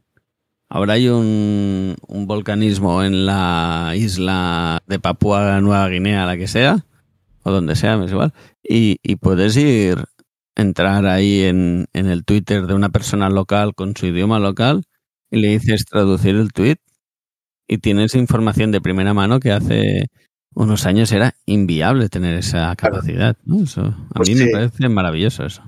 Ya, yo, yo les insisto mucho, les digo, mira, mmm, cada vez tolero menos que, que encontréis fuentes que, que, son una basura. ¿eh? O sea, que, que, me vengan, por ejemplo, el otro día hay una, hay una web que se llama Wola, ¿eh? W-O-L-A-H, Wola, que es de apuntes de facultades, ¿no? Y entonces, bueno, pues ahí yo entré con mi, con un perfil. Como nuestro eh, rincón del vago de nuestra época. Es así, sí. ¿eh? Me lo han contado, ¿eh? Yo no. pues yo tampoco. Yo me iba a la biblioteca, que ahí estaba todo. Pues, porque claro, yo le decía, le decía a unos que la usaron para hacer un ejercicio porque reconocí la respuesta. Claro, yo entré ahí, vi lo que había y dije, anda, mira qué bien, ya tengo yo aquí las respuestas del ejercicio. ¿eh? A ver si encuentro alguna parecida. Y claro, evidentemente me encontré una igual. Y dije, mira, esta ya sé dónde la he buscado. O sea, ¿eh? Claro, le eché una bronca, le dije, mira, mm, ¿yo qué quieres que te diga? O sea, a mí me parece, me da mucha pena que, que, con todos los materiales que tenéis a vuestra disposición vayáis al peor sitio que se puede ir a buscar, ¿eh? que es a la web donde, donde van los peores estudiantes ¿eh? a, a, subir sus cosas. ¿eh? Entonces, pues, no, pues yo pensaba subirlo, me decía otro. ¿eh? Yo, pues no lo hagas porque vas a quedar muy mal. O sea, ya te lo digo yo. ¿eh? Además, yo les digo, al principio del curso, yo siempre les digo, eh, siempre les digo a los alumnos, a mí me parece muy bien que colaboréis entre vosotros, que habléis, que os contéis cosas y tal, pero por favor, o sea, si vais a hacer un trabajo, ¿eh? no le copiéis a, al que no sabe, copiadle al que sabe, ¿eh? Porque luego me aparece, me venís con siete trabajos iguales, igual de mal, ¿eh? Pero si me venís con siete trabajos bien, igual de bien, pues digo, ay, mira qué bien cómo saben estos, ¿no? Me la coláis, pero si todos decís las mismas barbaridades, pues digo, no, es que no tiene ningún sentido. Entonces, bueno, pues en fin, me pongo así en plan abuelo cebolleta y, y ya está. Y digo, mira, eh, o sea, lo de, lo de nativos digitales me hace mucha gracia, ¿eh? porque es que no, no, tenéis ni idea, o sea, ¿eh? no tenéis ni idea de lo que tenéis, o sea, de verdad, es que, ¿eh? yo qué sé. Es que la cantidad, de, la cantidad de recursos existentes que hay, al, eh, la parte de distracción y de entretenimiento es estratosféricamente superior.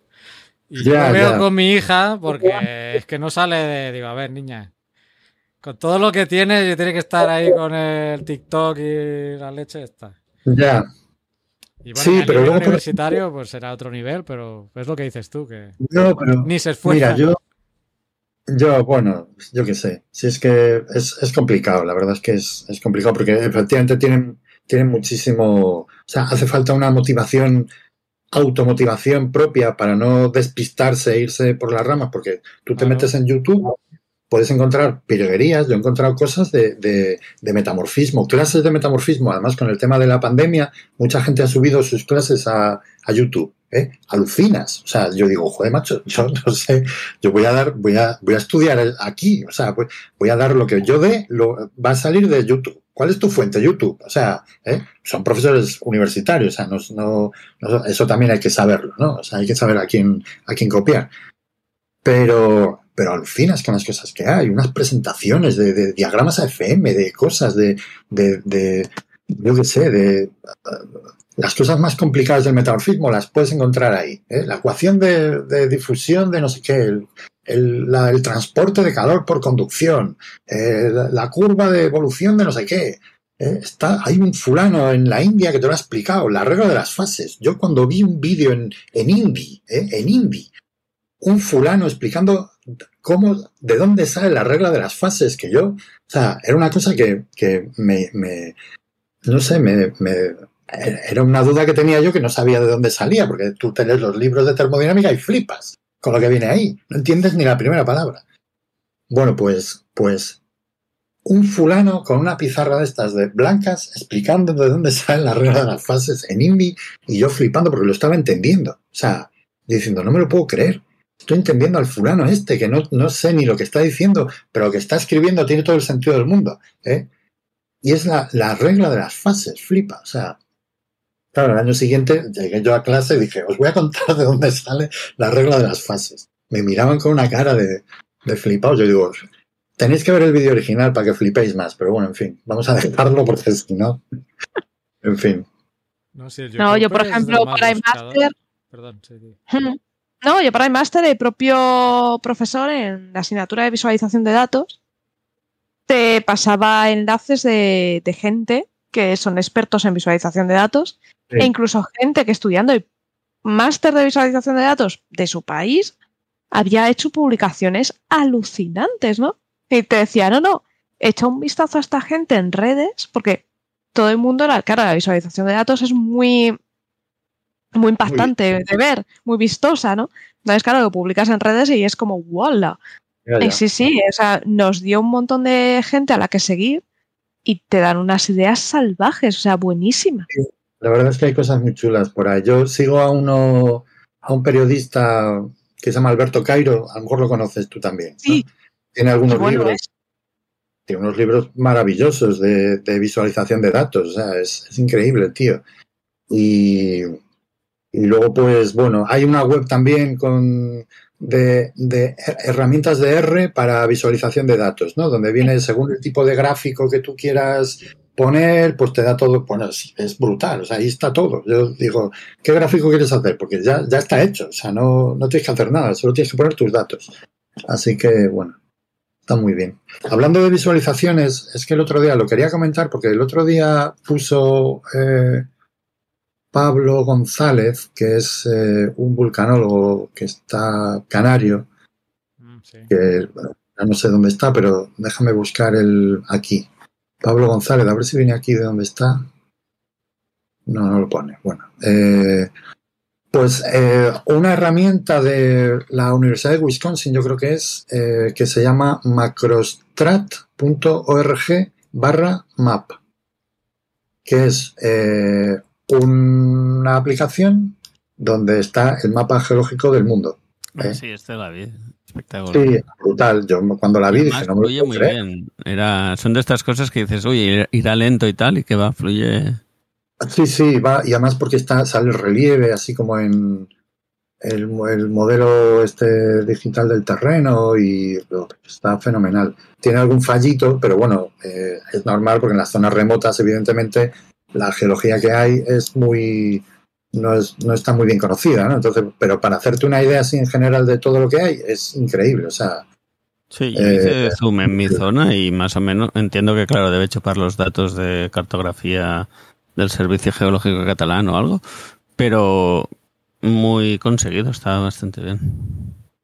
Sí, la verdad es que está muy bien. Y es, eh, como os digo, macro, macrostrat, Ah. macrostrat.org barra eh, MAP, map. Wow, qué maravilla. Lo estoy viendo ahora mismo y me encanta. Es brutal. Apuntado, O sea, eh, lo pondremos en las notas del programa. Sí, sí, ponla porque merece mucho la pena. O sea, Bueno, si eh, queréis compartir la pantalla a alguien, creo que podría verse. Para los que estéis Ah, en pues- YouTube. Ahora mismo. Para los que estéis en Sí, YouTube. Para los que no que- estéis, os pondré el link en, el, en las notas del, Compartir. del programa. Me deja.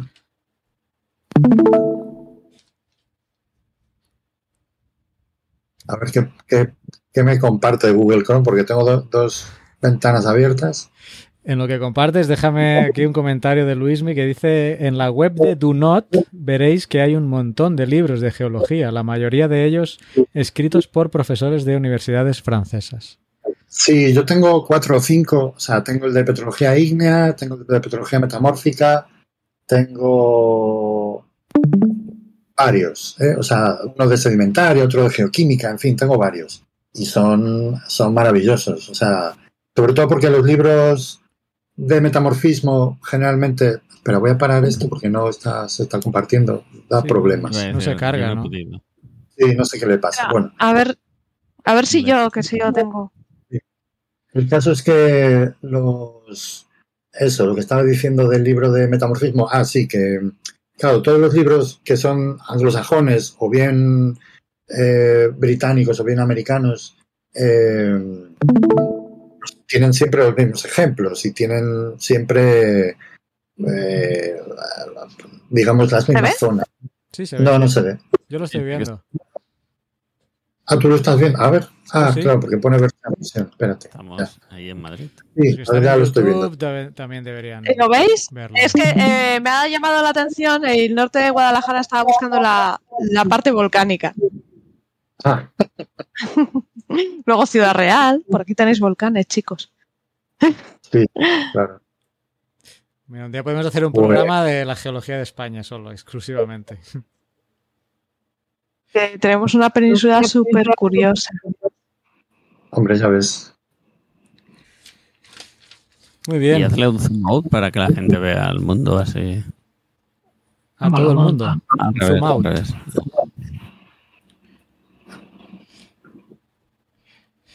Sí, lo Sí, está bien. por está bien por el tema de pues eso de ver un poco sobre todo con los colores como se reconoce muy bien puesto que son cuencas más eh, modernas eh, los los caratones vienen en vienen en rosa y destacan mucho no y se ve muy bien pues eso que África está llena de caratones que en, en Sudamérica también están eh, hay varios caratones importantes Enséñame El está- Salvador. A ver, a lo mejor como es tan pequeño ponen una sola geología. No, ya verás como. Más para arriba, más. Salvador está un poquito más para arriba. Ahí. Todo cuaternario. Ahora, ahora dale zoom. Bueno, mioceno, sí. Más que Ahí cuaternario. está. Mira qué cookie. Bueno, la zona de costa es la cuaternaria. Ahí tenemos a sí, Carlas. mira. diferencia. Sí, sí, ¿no? pero lo diferencia. ¿eh? La pones San zona, Miguel, ahí está Carlas. la zona de la costa es cuaternaria. Ah, no, pero ahí está la Pero es que tienes aquí la tienes aquí la fuente, ¿eh? ¿De dónde la has sacado? O sea que puedes saber cuál es el Luego, luego le echaré un vistazo. Sí. de dónde sale. Ya, Vale. lo que po- Fíjate en lo los volcanes. O creo que son volcanes, pero es que se ve eh, Sí, cráter. Sí, sí, sí, sí, míralos. Mira, ese que acabas de tocar es, es el que tengo yo aquí cerca. Es el de San Miguel. ¿Verdad? Es el volcanito de. Cádiz. Si bajas la manita, estarás encima de mi casa. Mira, hazle un Ahí, poco ahí, de esa- zoom. mira, ahí es mi casa. Mira, mira, El te aparece el tránsito. el tránsito. Ahí vivo yo, ahí vivo yo. Míralo. Ahí estoy. Pero aquí pone Carla. Ahí vivo yo, el tránsito. Qué bonito. Mira, ahí. Mira, y te pone que son volcanes. Wow. Claro, sí, sí. Sí, si te alejas. Mira, ya, vamos a hacer una clase de geología aquí en directo. Bueno, para los, oye- los que más. nos estén viendo eh, oyendo en podcast, no sé cómo van a estar diciendo esto. No vemos Ah, nada. es verdad. Bueno, estamos La viendo. gente que nos está escuchando en podcast, eh, entrad en Macrostrat y disfrutad, porque es que es para perderse por el mapa. Mola un montón, sí. Porque Ya sobre todo, claro, como viene el modelo digital del terreno, eh, pues las morfologías tan llamativas como estas, que son los volcanes, fe- ¿Es un mar fenomenal. esto que estoy es tocando? Ese es el volcán de Pacaya también, es otro volcán. Pacaya. Una caldera. Sí, y, eso, y, si te fijas, ves, ahora que haces la lar- más zoom out, se ven todos los volcanes alineados. Sí, sí, que sí, sí, vienen desde míralo. Nicaragua y van hasta Guatemala y llegarían hasta México. Y esto es porque la, estás viendo el, el plano de, de subducción de la placa. De ¿Cuál Cocos. tenéis delante? La de placa Cocos, Cocos, bajo el Caribe. subduciendo bajo la placa Caribe. Ujú. Y esa es la zona donde los, de- debido a la fricción, se generan los magmas Ah, y suben para arriba. Sí, Por favor, qué la preciosidad. cadena- A la, a derecha de donde pone la unión, ves que está León, que esto ya es Nicaragua. Estelí, pues toda esa zona de ahí también son volcanes. Sí, sí, sí, mira, mira. ¡Ay! Que se me ha girado, perdón. ¿Y cómo lo he hecho? Ah, ¡Oh! Con el Espera, espera, a lo giro. mejor, ¿no? ¿O qué? Ay, Y aquí ves los dos, los dos volcanes del lago de Nicaragua, que es- son muy bonitos. El Concepción y el, el otro, ¿cómo se llamaba? Ya no me acuerdo. Mira, mira, mira, mira. mira. Bueno, ahí está el Masaya, no sé si ese es el que dices tú. No, el Masaya no, Masaya está más a, a la izquierda. Está más allá, más allá, claro. Qué bonito. Por favor, qué maravilla. Bueno, si, si queréis, en honor, en honor a los oyentes del podcast, eh, pues os animamos. Vamos a parar esto y vamos a ponernos Sí, porque si no vamos a estar aquí viendo toda la geología de Vamos a estar flipando, ¿sabes? Y no es plan. Y no para, para nuestros pobres oyentes de podcast que no, Bien que no están viendo, le estamos haciendo una mala pasada. Eh, ¿Quién quiere? No sé quién para. Pedro tenía que comentar algo, si no, Sara también tenía el tema de Atapuerca. Ahí quien quiera de los dos. Bueno, yo, a ver, yo tampoco tengo mucho que contar porque he estado viendo el, artículo este. Hace, hace unas semanas salió eh, un artículo en Nature Communications que hablaba de la erupción de ultra baja viscosidad del magma basanítico en Cumbre Vieja, en La Palma, ¿no?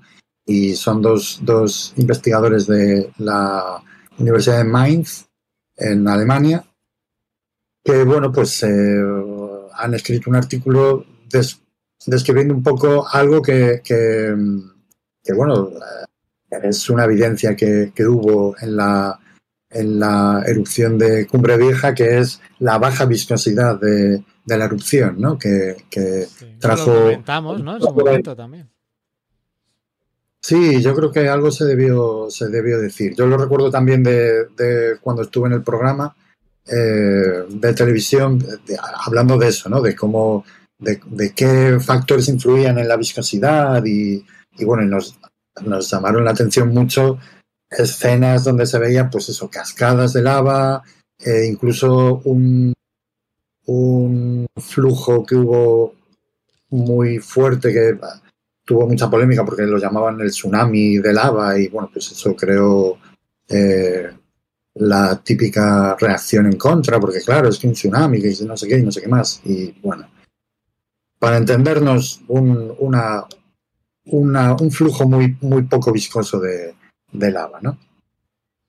Y bueno, pues nada, eh, yo he estado mirando el artículo así un poco por encima para ver, para ver pues si daba alguna explicación de, de cuál era la razón de esta ultra baja viscosidad, pero realmente no. Lo único que hacen ellos es, a partir de muestras recogidas allí, eh, las vuelven a fundir y hacen experimentos de para calcular la viscosidad. Y luego con la viscosidad calculan los números de Reynolds y de Frude, que bueno, son, son unos parámetros que se utilizan en, sobre todo en dinámica de fluidos. O sea, Sí, esto sí, los iba a decir que en hidrología los tocamos también.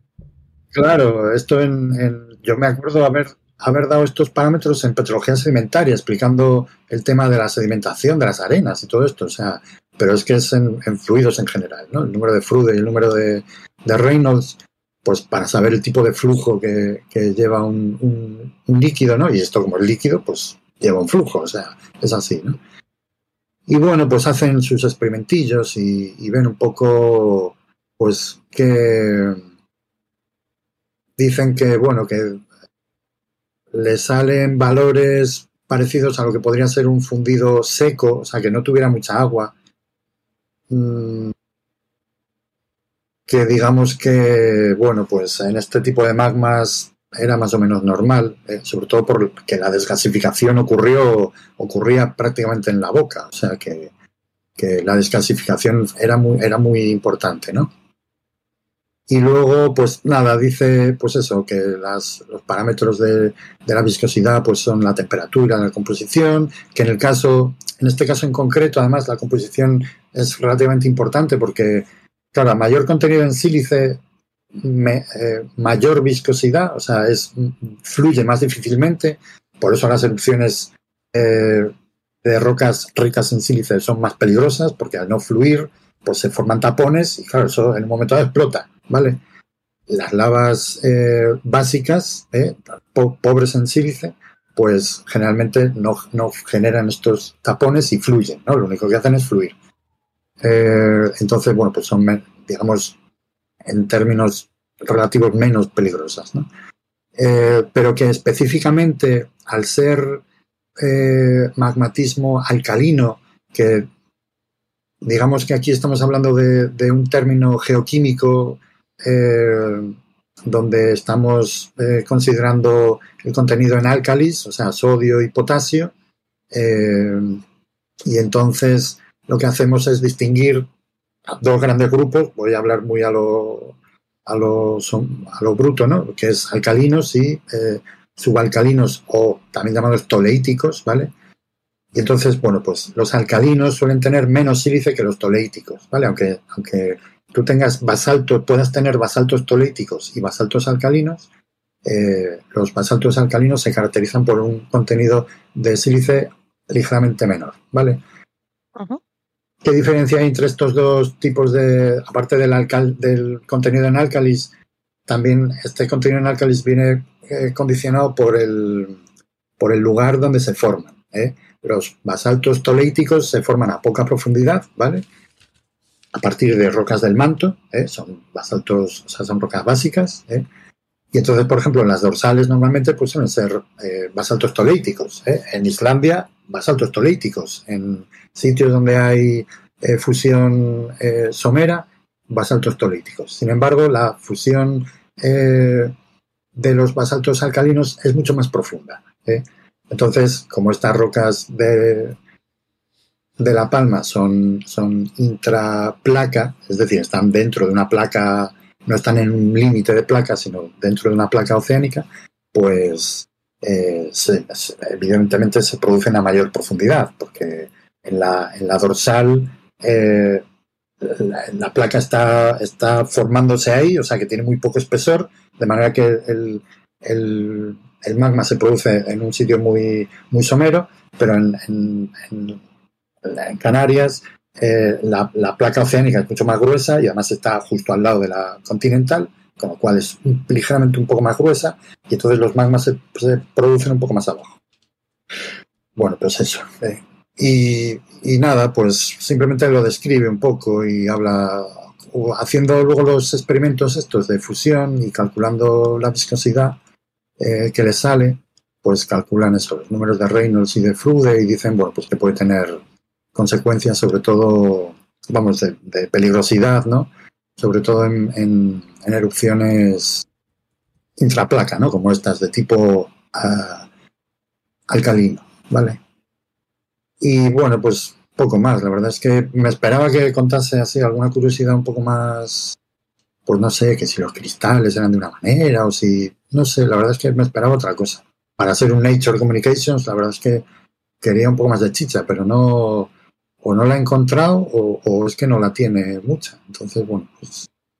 Pero bueno, algo que nos llamó mucho la atención en su día, que fue, pues eso, la, alta, la baja, más bien, la baja viscosidad de, de estas lavas, pues que es algo que ha dado sus, sus frutos en, en términos de publicaciones, ¿no? Que es, eso es algo que siempre buscamos los, los científicos, ¿no? Que no, no sea lo ideal, pero digamos que, que bueno, que alguna publicación sí que tiene que salir, claro. Eso está bien. Y una pregunta, ¿esto que apuntabas ahora de la forma de los cristales puede influir en el flujo? Evidentemente, a ver, eso influye sobre todo... Un cristal más acicular o más redondeado, por decirlo algo, ¿te puede condicionar? ¿O... Bueno, es posible que sí. Eh, yo pienso que sí. De hecho, fíjate tú, hay un tipo de rocas que son las traquitas, yo creo que son, ¿no? Que, yo recuerdo algunas láminas de traquitas en, la, en, verlas en, al microscopio y ver los cristales aciculares de plagiclasa todos orientaditos, ¿eh? que eso era muy chulo, ¿no? Entonces, claro, eh, si, los, si los cristales se orientan fácilmente, seguramente fluye mejor, ¿no? En cualquier caso, el efecto de los cristales lo que tiene es de freno, ¿eh? porque es un material que no está fluyendo, está estorbando. ¿eh?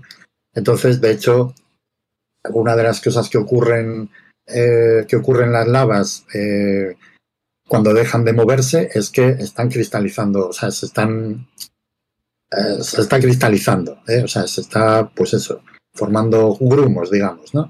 No de minerales, porque los minerales vienen ya formados de, de, la cámara, pero, pero bueno, algunos minerales pequeñitos sí que se pueden, sí que se pueden formar. Y, pero claro, su, muy, o sea, serían la típica esa matriz que siempre dudamos entre si es vítrea o si es microcristalina, ¿eh? cuando miramos al microscopio, que siempre nos dicen, tenéis que poner el, el máximo aumento y, y, poner la luz a tope, y si no pasa nada de luz, es vidrio, y si veis algo de luz, es, es microcristalina. ¿eh? Y entonces tú lo haces y te quedas con la duda porque no sabes si pasa luz, si no, no pasa luz, qué está pasando. Pues eso, eso es el, el tamaño del que estamos hablando. ¿eh? Pero, pero bueno. dicho me recuerda a una práctica que hice de yacimientos minerales que te ponían las, las muestras con luz reflejada, si no reflejada, claro. Y te decían, mira, se ve un pleocroismo claro de color rosa. Y tú estabas allá mirando y diciendo, diciendo, yo no he visto nada me están engañando, ¿no? y acababas el curso y decías, hostia, es que se ve clarísimo este plecroísmo de color rosa. O sea que al final conseguían modificar tu mente para que lo vieras. Claro, es que no tenemos, no tenemos la vista hecha. Yo, a mí me pasa mucho ahora que doy las clases de las prácticas. Claro, yo ca cada vez que les hablo del plecroísmo rosa de la andalucita, les digo, mira, mmm, o sea, la, andalucita es pleocroica rosa cuando es rosa pleocroica. Si no, no es eh, pleocroica ni rosa ni nada. ¿eh? O sea, el color rosa de la andalucita al microscopio le viene por, por inclusiones de, de hierro 3, creo que es, o de no sé qué historias. ¿eh?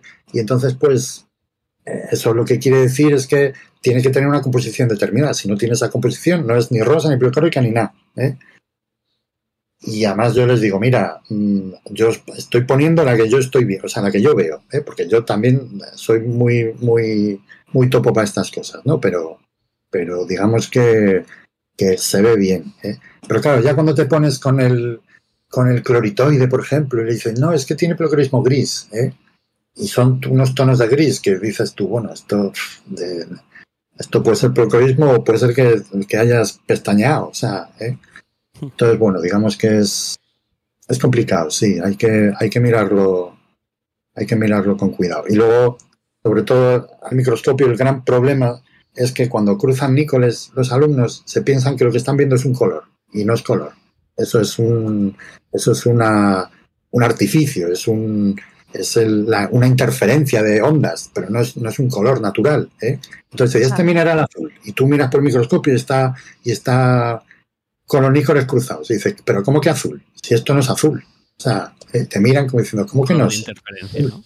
Y yo, pero tú sabes lo que estás viendo, chaval. O sea, y bueno, esa es mi pelea. Con, yo con que sepan distinguir entre luz polarizada y nícoles cruzados, ¿eh? ya me doy con un canto en los dientes. Pues nada, coges y nos los traes a los grupos de astronomía y así eso se llama la lente polarizada, la lente de otra cosa. Sí, no, eso, a ver. Ya usa de instrumentación. Yo lo que tendría que hacer es, porque hay profesores que tienen, hay placas de, sí. de plástico polarizadas, y entonces tú las pones una encima de otra y ves perfectamente, pero las cruzas y no ves nada. Y dices, claro, porque, porque, están, están la luz ¿eh?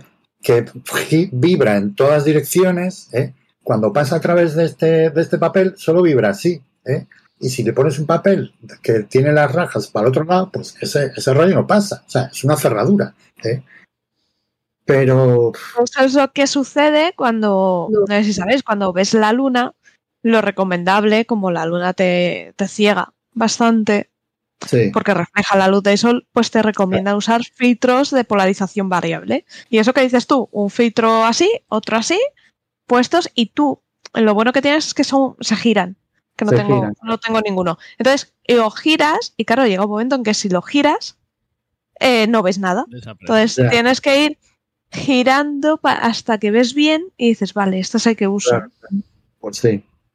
Sí, antiguamente habían gafas de sol pola- polarizadas, ahora no sé si... Sí, Bueno, sí, sí, hay. Sí, no, sí, ahora también. No, antiguamente lo que había era que los cristales polarizados eran, o sea, polarizadores era turmalina, ¿eh? Eran cristales de turmalina, o sea que ahora no, ahora ya son...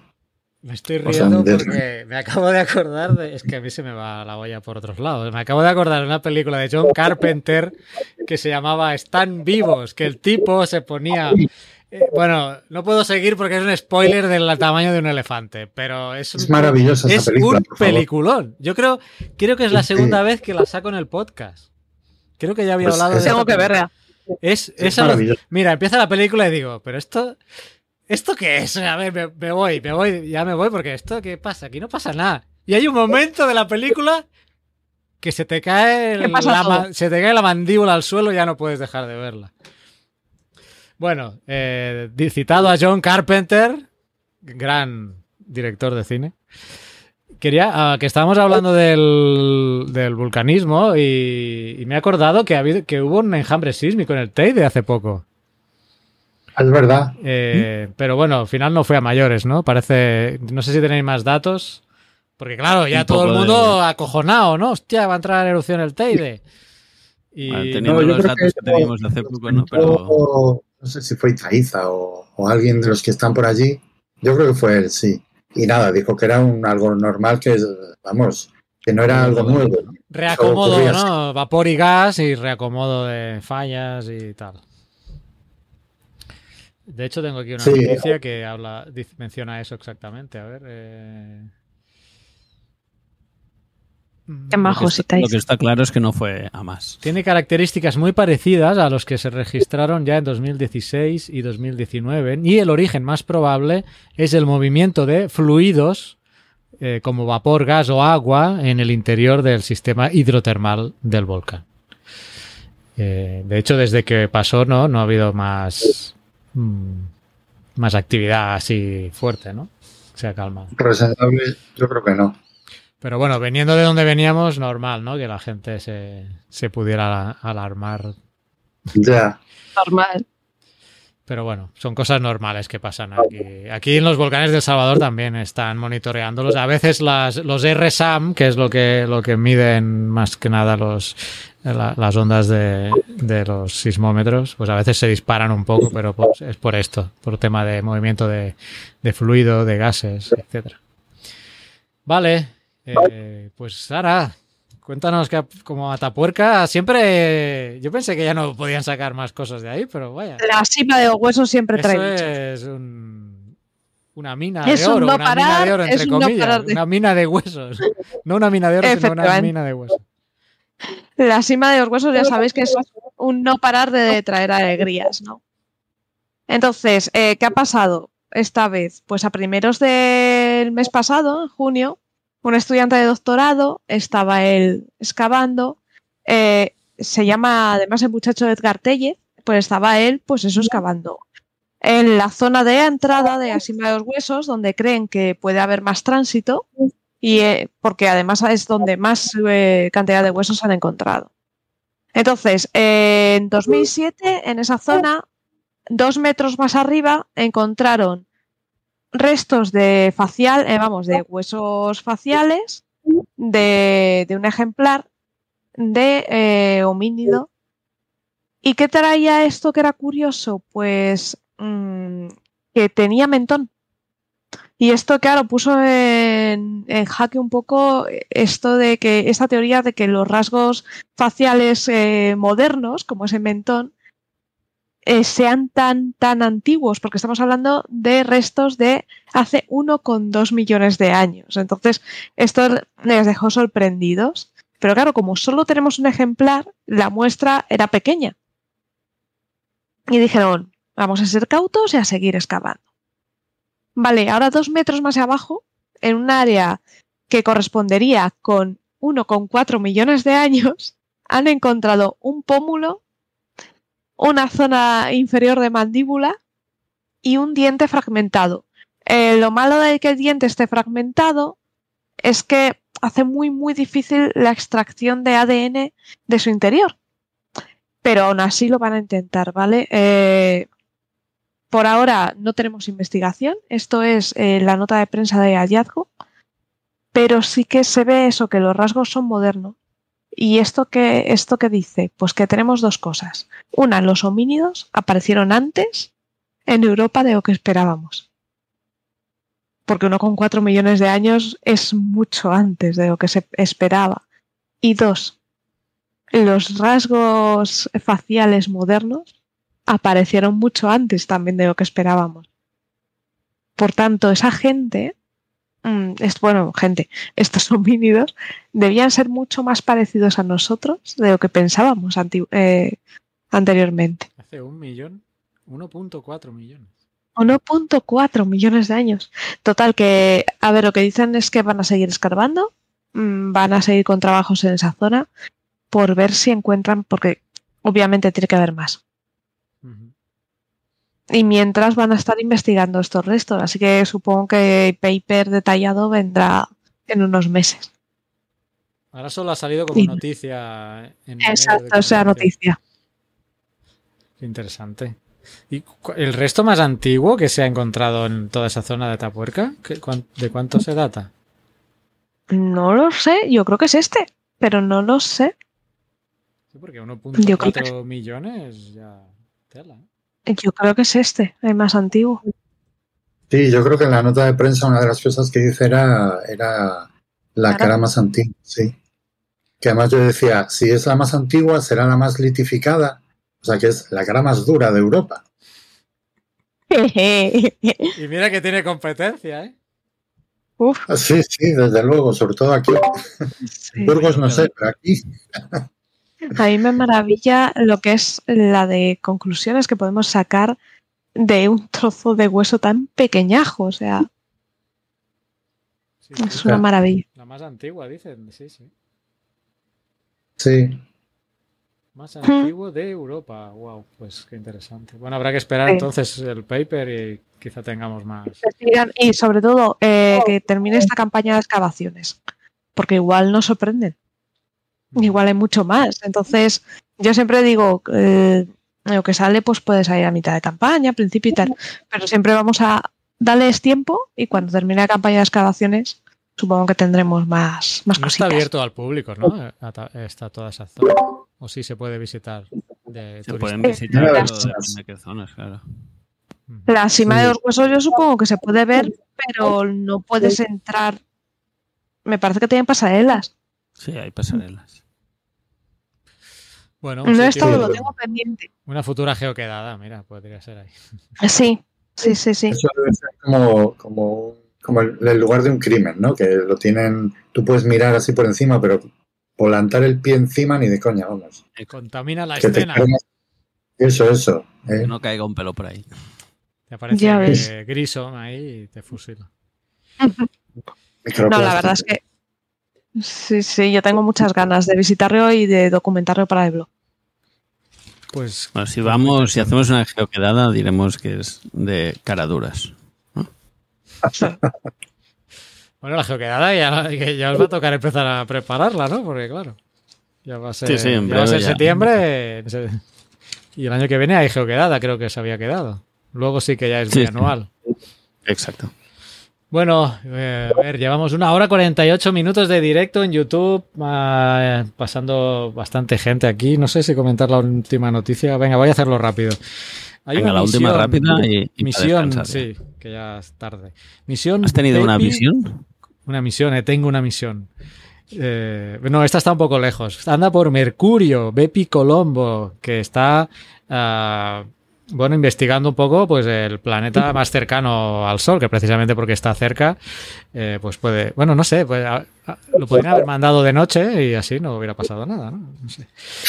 Eh, Más es, eh, es una misión de la Agencia Espacio Europea y la Agencia Espacial Japonesa. Con la japonesa, la, la JAXA. Y es la segunda misión, de hecho, que eh, va a la órbita de Mercurio. Tengo algunos datos interesantes. Se lanzó en 2018 y va a hacer, bueno, de hecho ya ha hecho dos pasadas, de un total de seis sobrevuelos que va a hacer. Eh, El 10 de octubre del 2021 hizo la primera, el 23 de junio del 22, es decir, la que acaba de pasar ha sido la última, la, que ha hecho eh, más reciente, y ahí va a ir haciendo sobrevuelos mientras se va, claro, se va como aproximando hacia su hasta enlazarse con la órbita de Mercurio, ¿no? Eh, son, cada vez cada vez se va a ir acercando más, entonces entiendo que cada vez las fotos serán más chulas. La Exacto. próxima es el 20 de junio del 23, la siguiente el 5 de septiembre del 24, la otra el 2 de diciembre del 24 y para finalizar ya la que digamos que se no sé cómo decirlo la que se sincronice con, con la órbita de Mercurio será el 9 de enero del 25 Mm, no perdón este será el último vuelo y ese mismo año se acabará de, de acoplar el 5 de diciembre aquí tenía anotado a la, a la órbita y bueno, cosas que va a estudiar, pues por ejemplo, si tiene campo magnético, Mercurio, porque hay hielo en los polos de Mercurio, que estando tan cerca del Sol, pues eh, parece curioso, ¿no? Así que pues ahora podéis, ahora la noticia ha salido porque pues precisamente por el sobrevuelo o la pasada que acaba de hacer ahora el 23 de junio, pues ha tomado fotos eh, muy chulas de, de Mercurio, que yo primero, a primera vista el cerebro me ha dicho, esto es la Luna, pero no, no, no, es Sí. Mercurio. Eh, es Mercurio. Y lo- de hecho lo tuiteamos, pero podéis buscar vosotros mismos. Por ejemplo, en Twitter, buscad Bepi Colombo, que, eh, que es el nombre que le han dado a la misión, que si no recuerdo mal era una astrónoma. O un astrónomo, ahora no recuerdo. Pero bueno, a ver, lo voy a buscar rápidamente. Bepi Colombo. Eh, es la misión, pero el nombre se lo han puesto en honor a... a a ver si encuentro el astrónomo. Es uno de los astrónomos que estudió en primera instancia a, a Mercurio, por eso lo del nombre. No tengo ahora el, el dato exacto aquí. Seguro que puedo estar metiendo la pata. Mm, Ahí me sale Betty la Fea. no Giuseppe, sea. Giuseppe, ¿ves? Sí, era un astrónomo. Profesor Giuseppe, abreviado Bepi, ¿eh? o sea, eh, Giuseppe Colombo, de la Universidad de Padua, que fue el primero en darse cuenta de que existía una resonancia orbital responsable de que Mercurio rotase tres veces sobre su eje por cada dos revoluciones que daba alrededor del Sol. ¿eh? Y en su honor le han puesto a, esta, misión y a la sonda, bueno, este nombre. Y eh, pues ya está, pues yo es lo que tenía para hoy. Me he anotado vuestros artículos y quizá pues para terminar el programa podríamos recordar el hashtag Geocast Verano 22 porque Geocast Verano 22. Exacto. En Twitter e e Instagram. Mm, Etiquetad las fotos para que sortemos en el programa de octubre, aunque regresemos Si en hacéis, septiembre. si hacéis fotos de Mercurio así de pasada, pues también las podéis poner. Exacto. Si hacéis un vuelo, Joder, un Andrés. viaje ahí a Mercurio. Sí, Primero que, lleva- que vayáis de noche, porque claro, y llevad agua porque está lejos. Y vamos a recomendaros dos libros de los que queremos hablar la temporada que viene.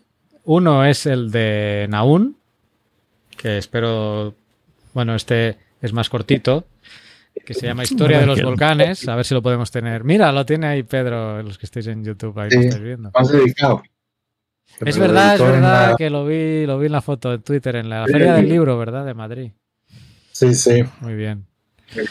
Eh, pues vamos a ver si lo traemos en el podcast en, en septiembre para inaugurar la temporada y hablamos de, de este libro que voy a aprovechar yo para leer ahora esta, estos mes y medio que vamos a, a parar. Y el otro libro, que, que ya os lo menciono porque es bastante más largo y ya lo podéis empezar a leer también, Bastante, bastante más. que es el de... Que este, este, este el que lo tiene dedicado es Oscar. Este lo tengo yo dedicado. Este lo tiene dedicado Oscar, el de Naun lo Y tiene dedicado más. Y se llama Algo nuevo en los cielos, ¿no? Si no recuerdo mal. Sí. El gran viaje de la humanidad por los océanos del aire. Y este, pues a ver si quizá para octubre lo podemos contactar con, con Antonio Martínez, eh, Martínez Ron y, y lo tenemos. Y en septiembre, bueno, casi seguro que, que aún sí que estará, ¿no? Porque es colaborador nuestro, amigo nuestro, así que eh, lo vamos a tener casi Es un amor, además. Sí, sí, es un crack. Y pues ya os los dejamos a vosotros también para que estas vacaciones, pues, si no son los dos, pues uno de los dos, pues lo aprovechéis a leer. Además, yo no los he leído, pero seguro que son dos muy buenos libros. Ya leí el anterior de... Este sí lo tengo aquí, el anterior de Navarro. Lo tengo por aquí. A ver. Escribe muy bien, ¿no? La verdad es que hay- es, es muy didáctico y se entiende todo cosa, muy bien. no Se me ha caído, se me ha caído el de geología de, del- de Zion. Mira por tú por dónde. Aquí tengo yo. Claro, yo también quiero enseñar mi libro. Aquí está, mira. Este es el otro. Un geólogo en apuro. Bueno, el mío no, el de la Muy bueno. Aquí está. Este no lo Sí, tengo. sí, no este, lo tengo dedicado. Este como introducción a la geología, los que os interese la geología, pero no os dé miedo empezar con las metamórficas, por ejemplo, que comentaba antes Pedro, pues empezad por empezad por este, que yo ya lo he comentado alguna vez, lo pongo a la altura del Biografía de la Tierra de, de Anguita, por ejemplo. sí. Eh, Es un libro Es muy bueno. mm, igual de buenos. Ah, lo que pasa que aquel está descatalogado ya. Y, y el de Martínez Ron, pues esto, algo, algo nuevo en los cielos. Pues nada, os dejamos deberes, ya lo veis. Enviadnos fotos, leed y que paséis buenas vacaciones los que las tengan. Mandad fotos y si no sabéis a dónde ir, eh, destinos geológicos, ya sabéis, en el blog Viajando Conciencia os iré poniendo cositas. Que lo tengo un poco abandonado desde el año pasado, pero tengo que... Y tenéis bastantes destinos ya. Mira, dejadme comentar un último comentario aquí de Valerio. Dice que hablando de Mercurio, 17 euros la entrada para ver la mina de Almadén. Mira, otra sugerencia Sí. para estas vacaciones. Hay que ir. Pues mira, Valerio, eh, envíanos una foto de, de- de ahí con el hashtag. De la mina, ¿no? Claro, y, y entras en el sorteo que no sabemos qué va a ser todavía, pero ah, para Sí, octubre sí, sí, sí, sí. ahí lo tenéis. Eh, director de la zona Atlántico Norte. Atlántico Norte, iba a decir Pacífico, ya me, me estoy liando. Eh, nada, felices vacaciones, nos vemos. Igualmente a todos. Gracias por estar ahí. Sara, Y no- gracias por estar ahí. Chao. Gracias por cortado, invitarme. cortado, Oscar, perdón. No, no iba a decir y nos vemos en septiembre como, como buenos estudiantes. Exacto. Ahí, ahí. Y a Pedro, pues también muchas gracias por todos los programas que hemos hecho esta temporada y os esperamos a todos la temporada que viene. Fenomenal, muy bien. Pues nada, lo dicho, gracias a todos, geógrafos del mundo. Y una cosa que hace tiempo que no digo, difundid la palabra geológica. Chao. Pues, Chao. Chao. adiós.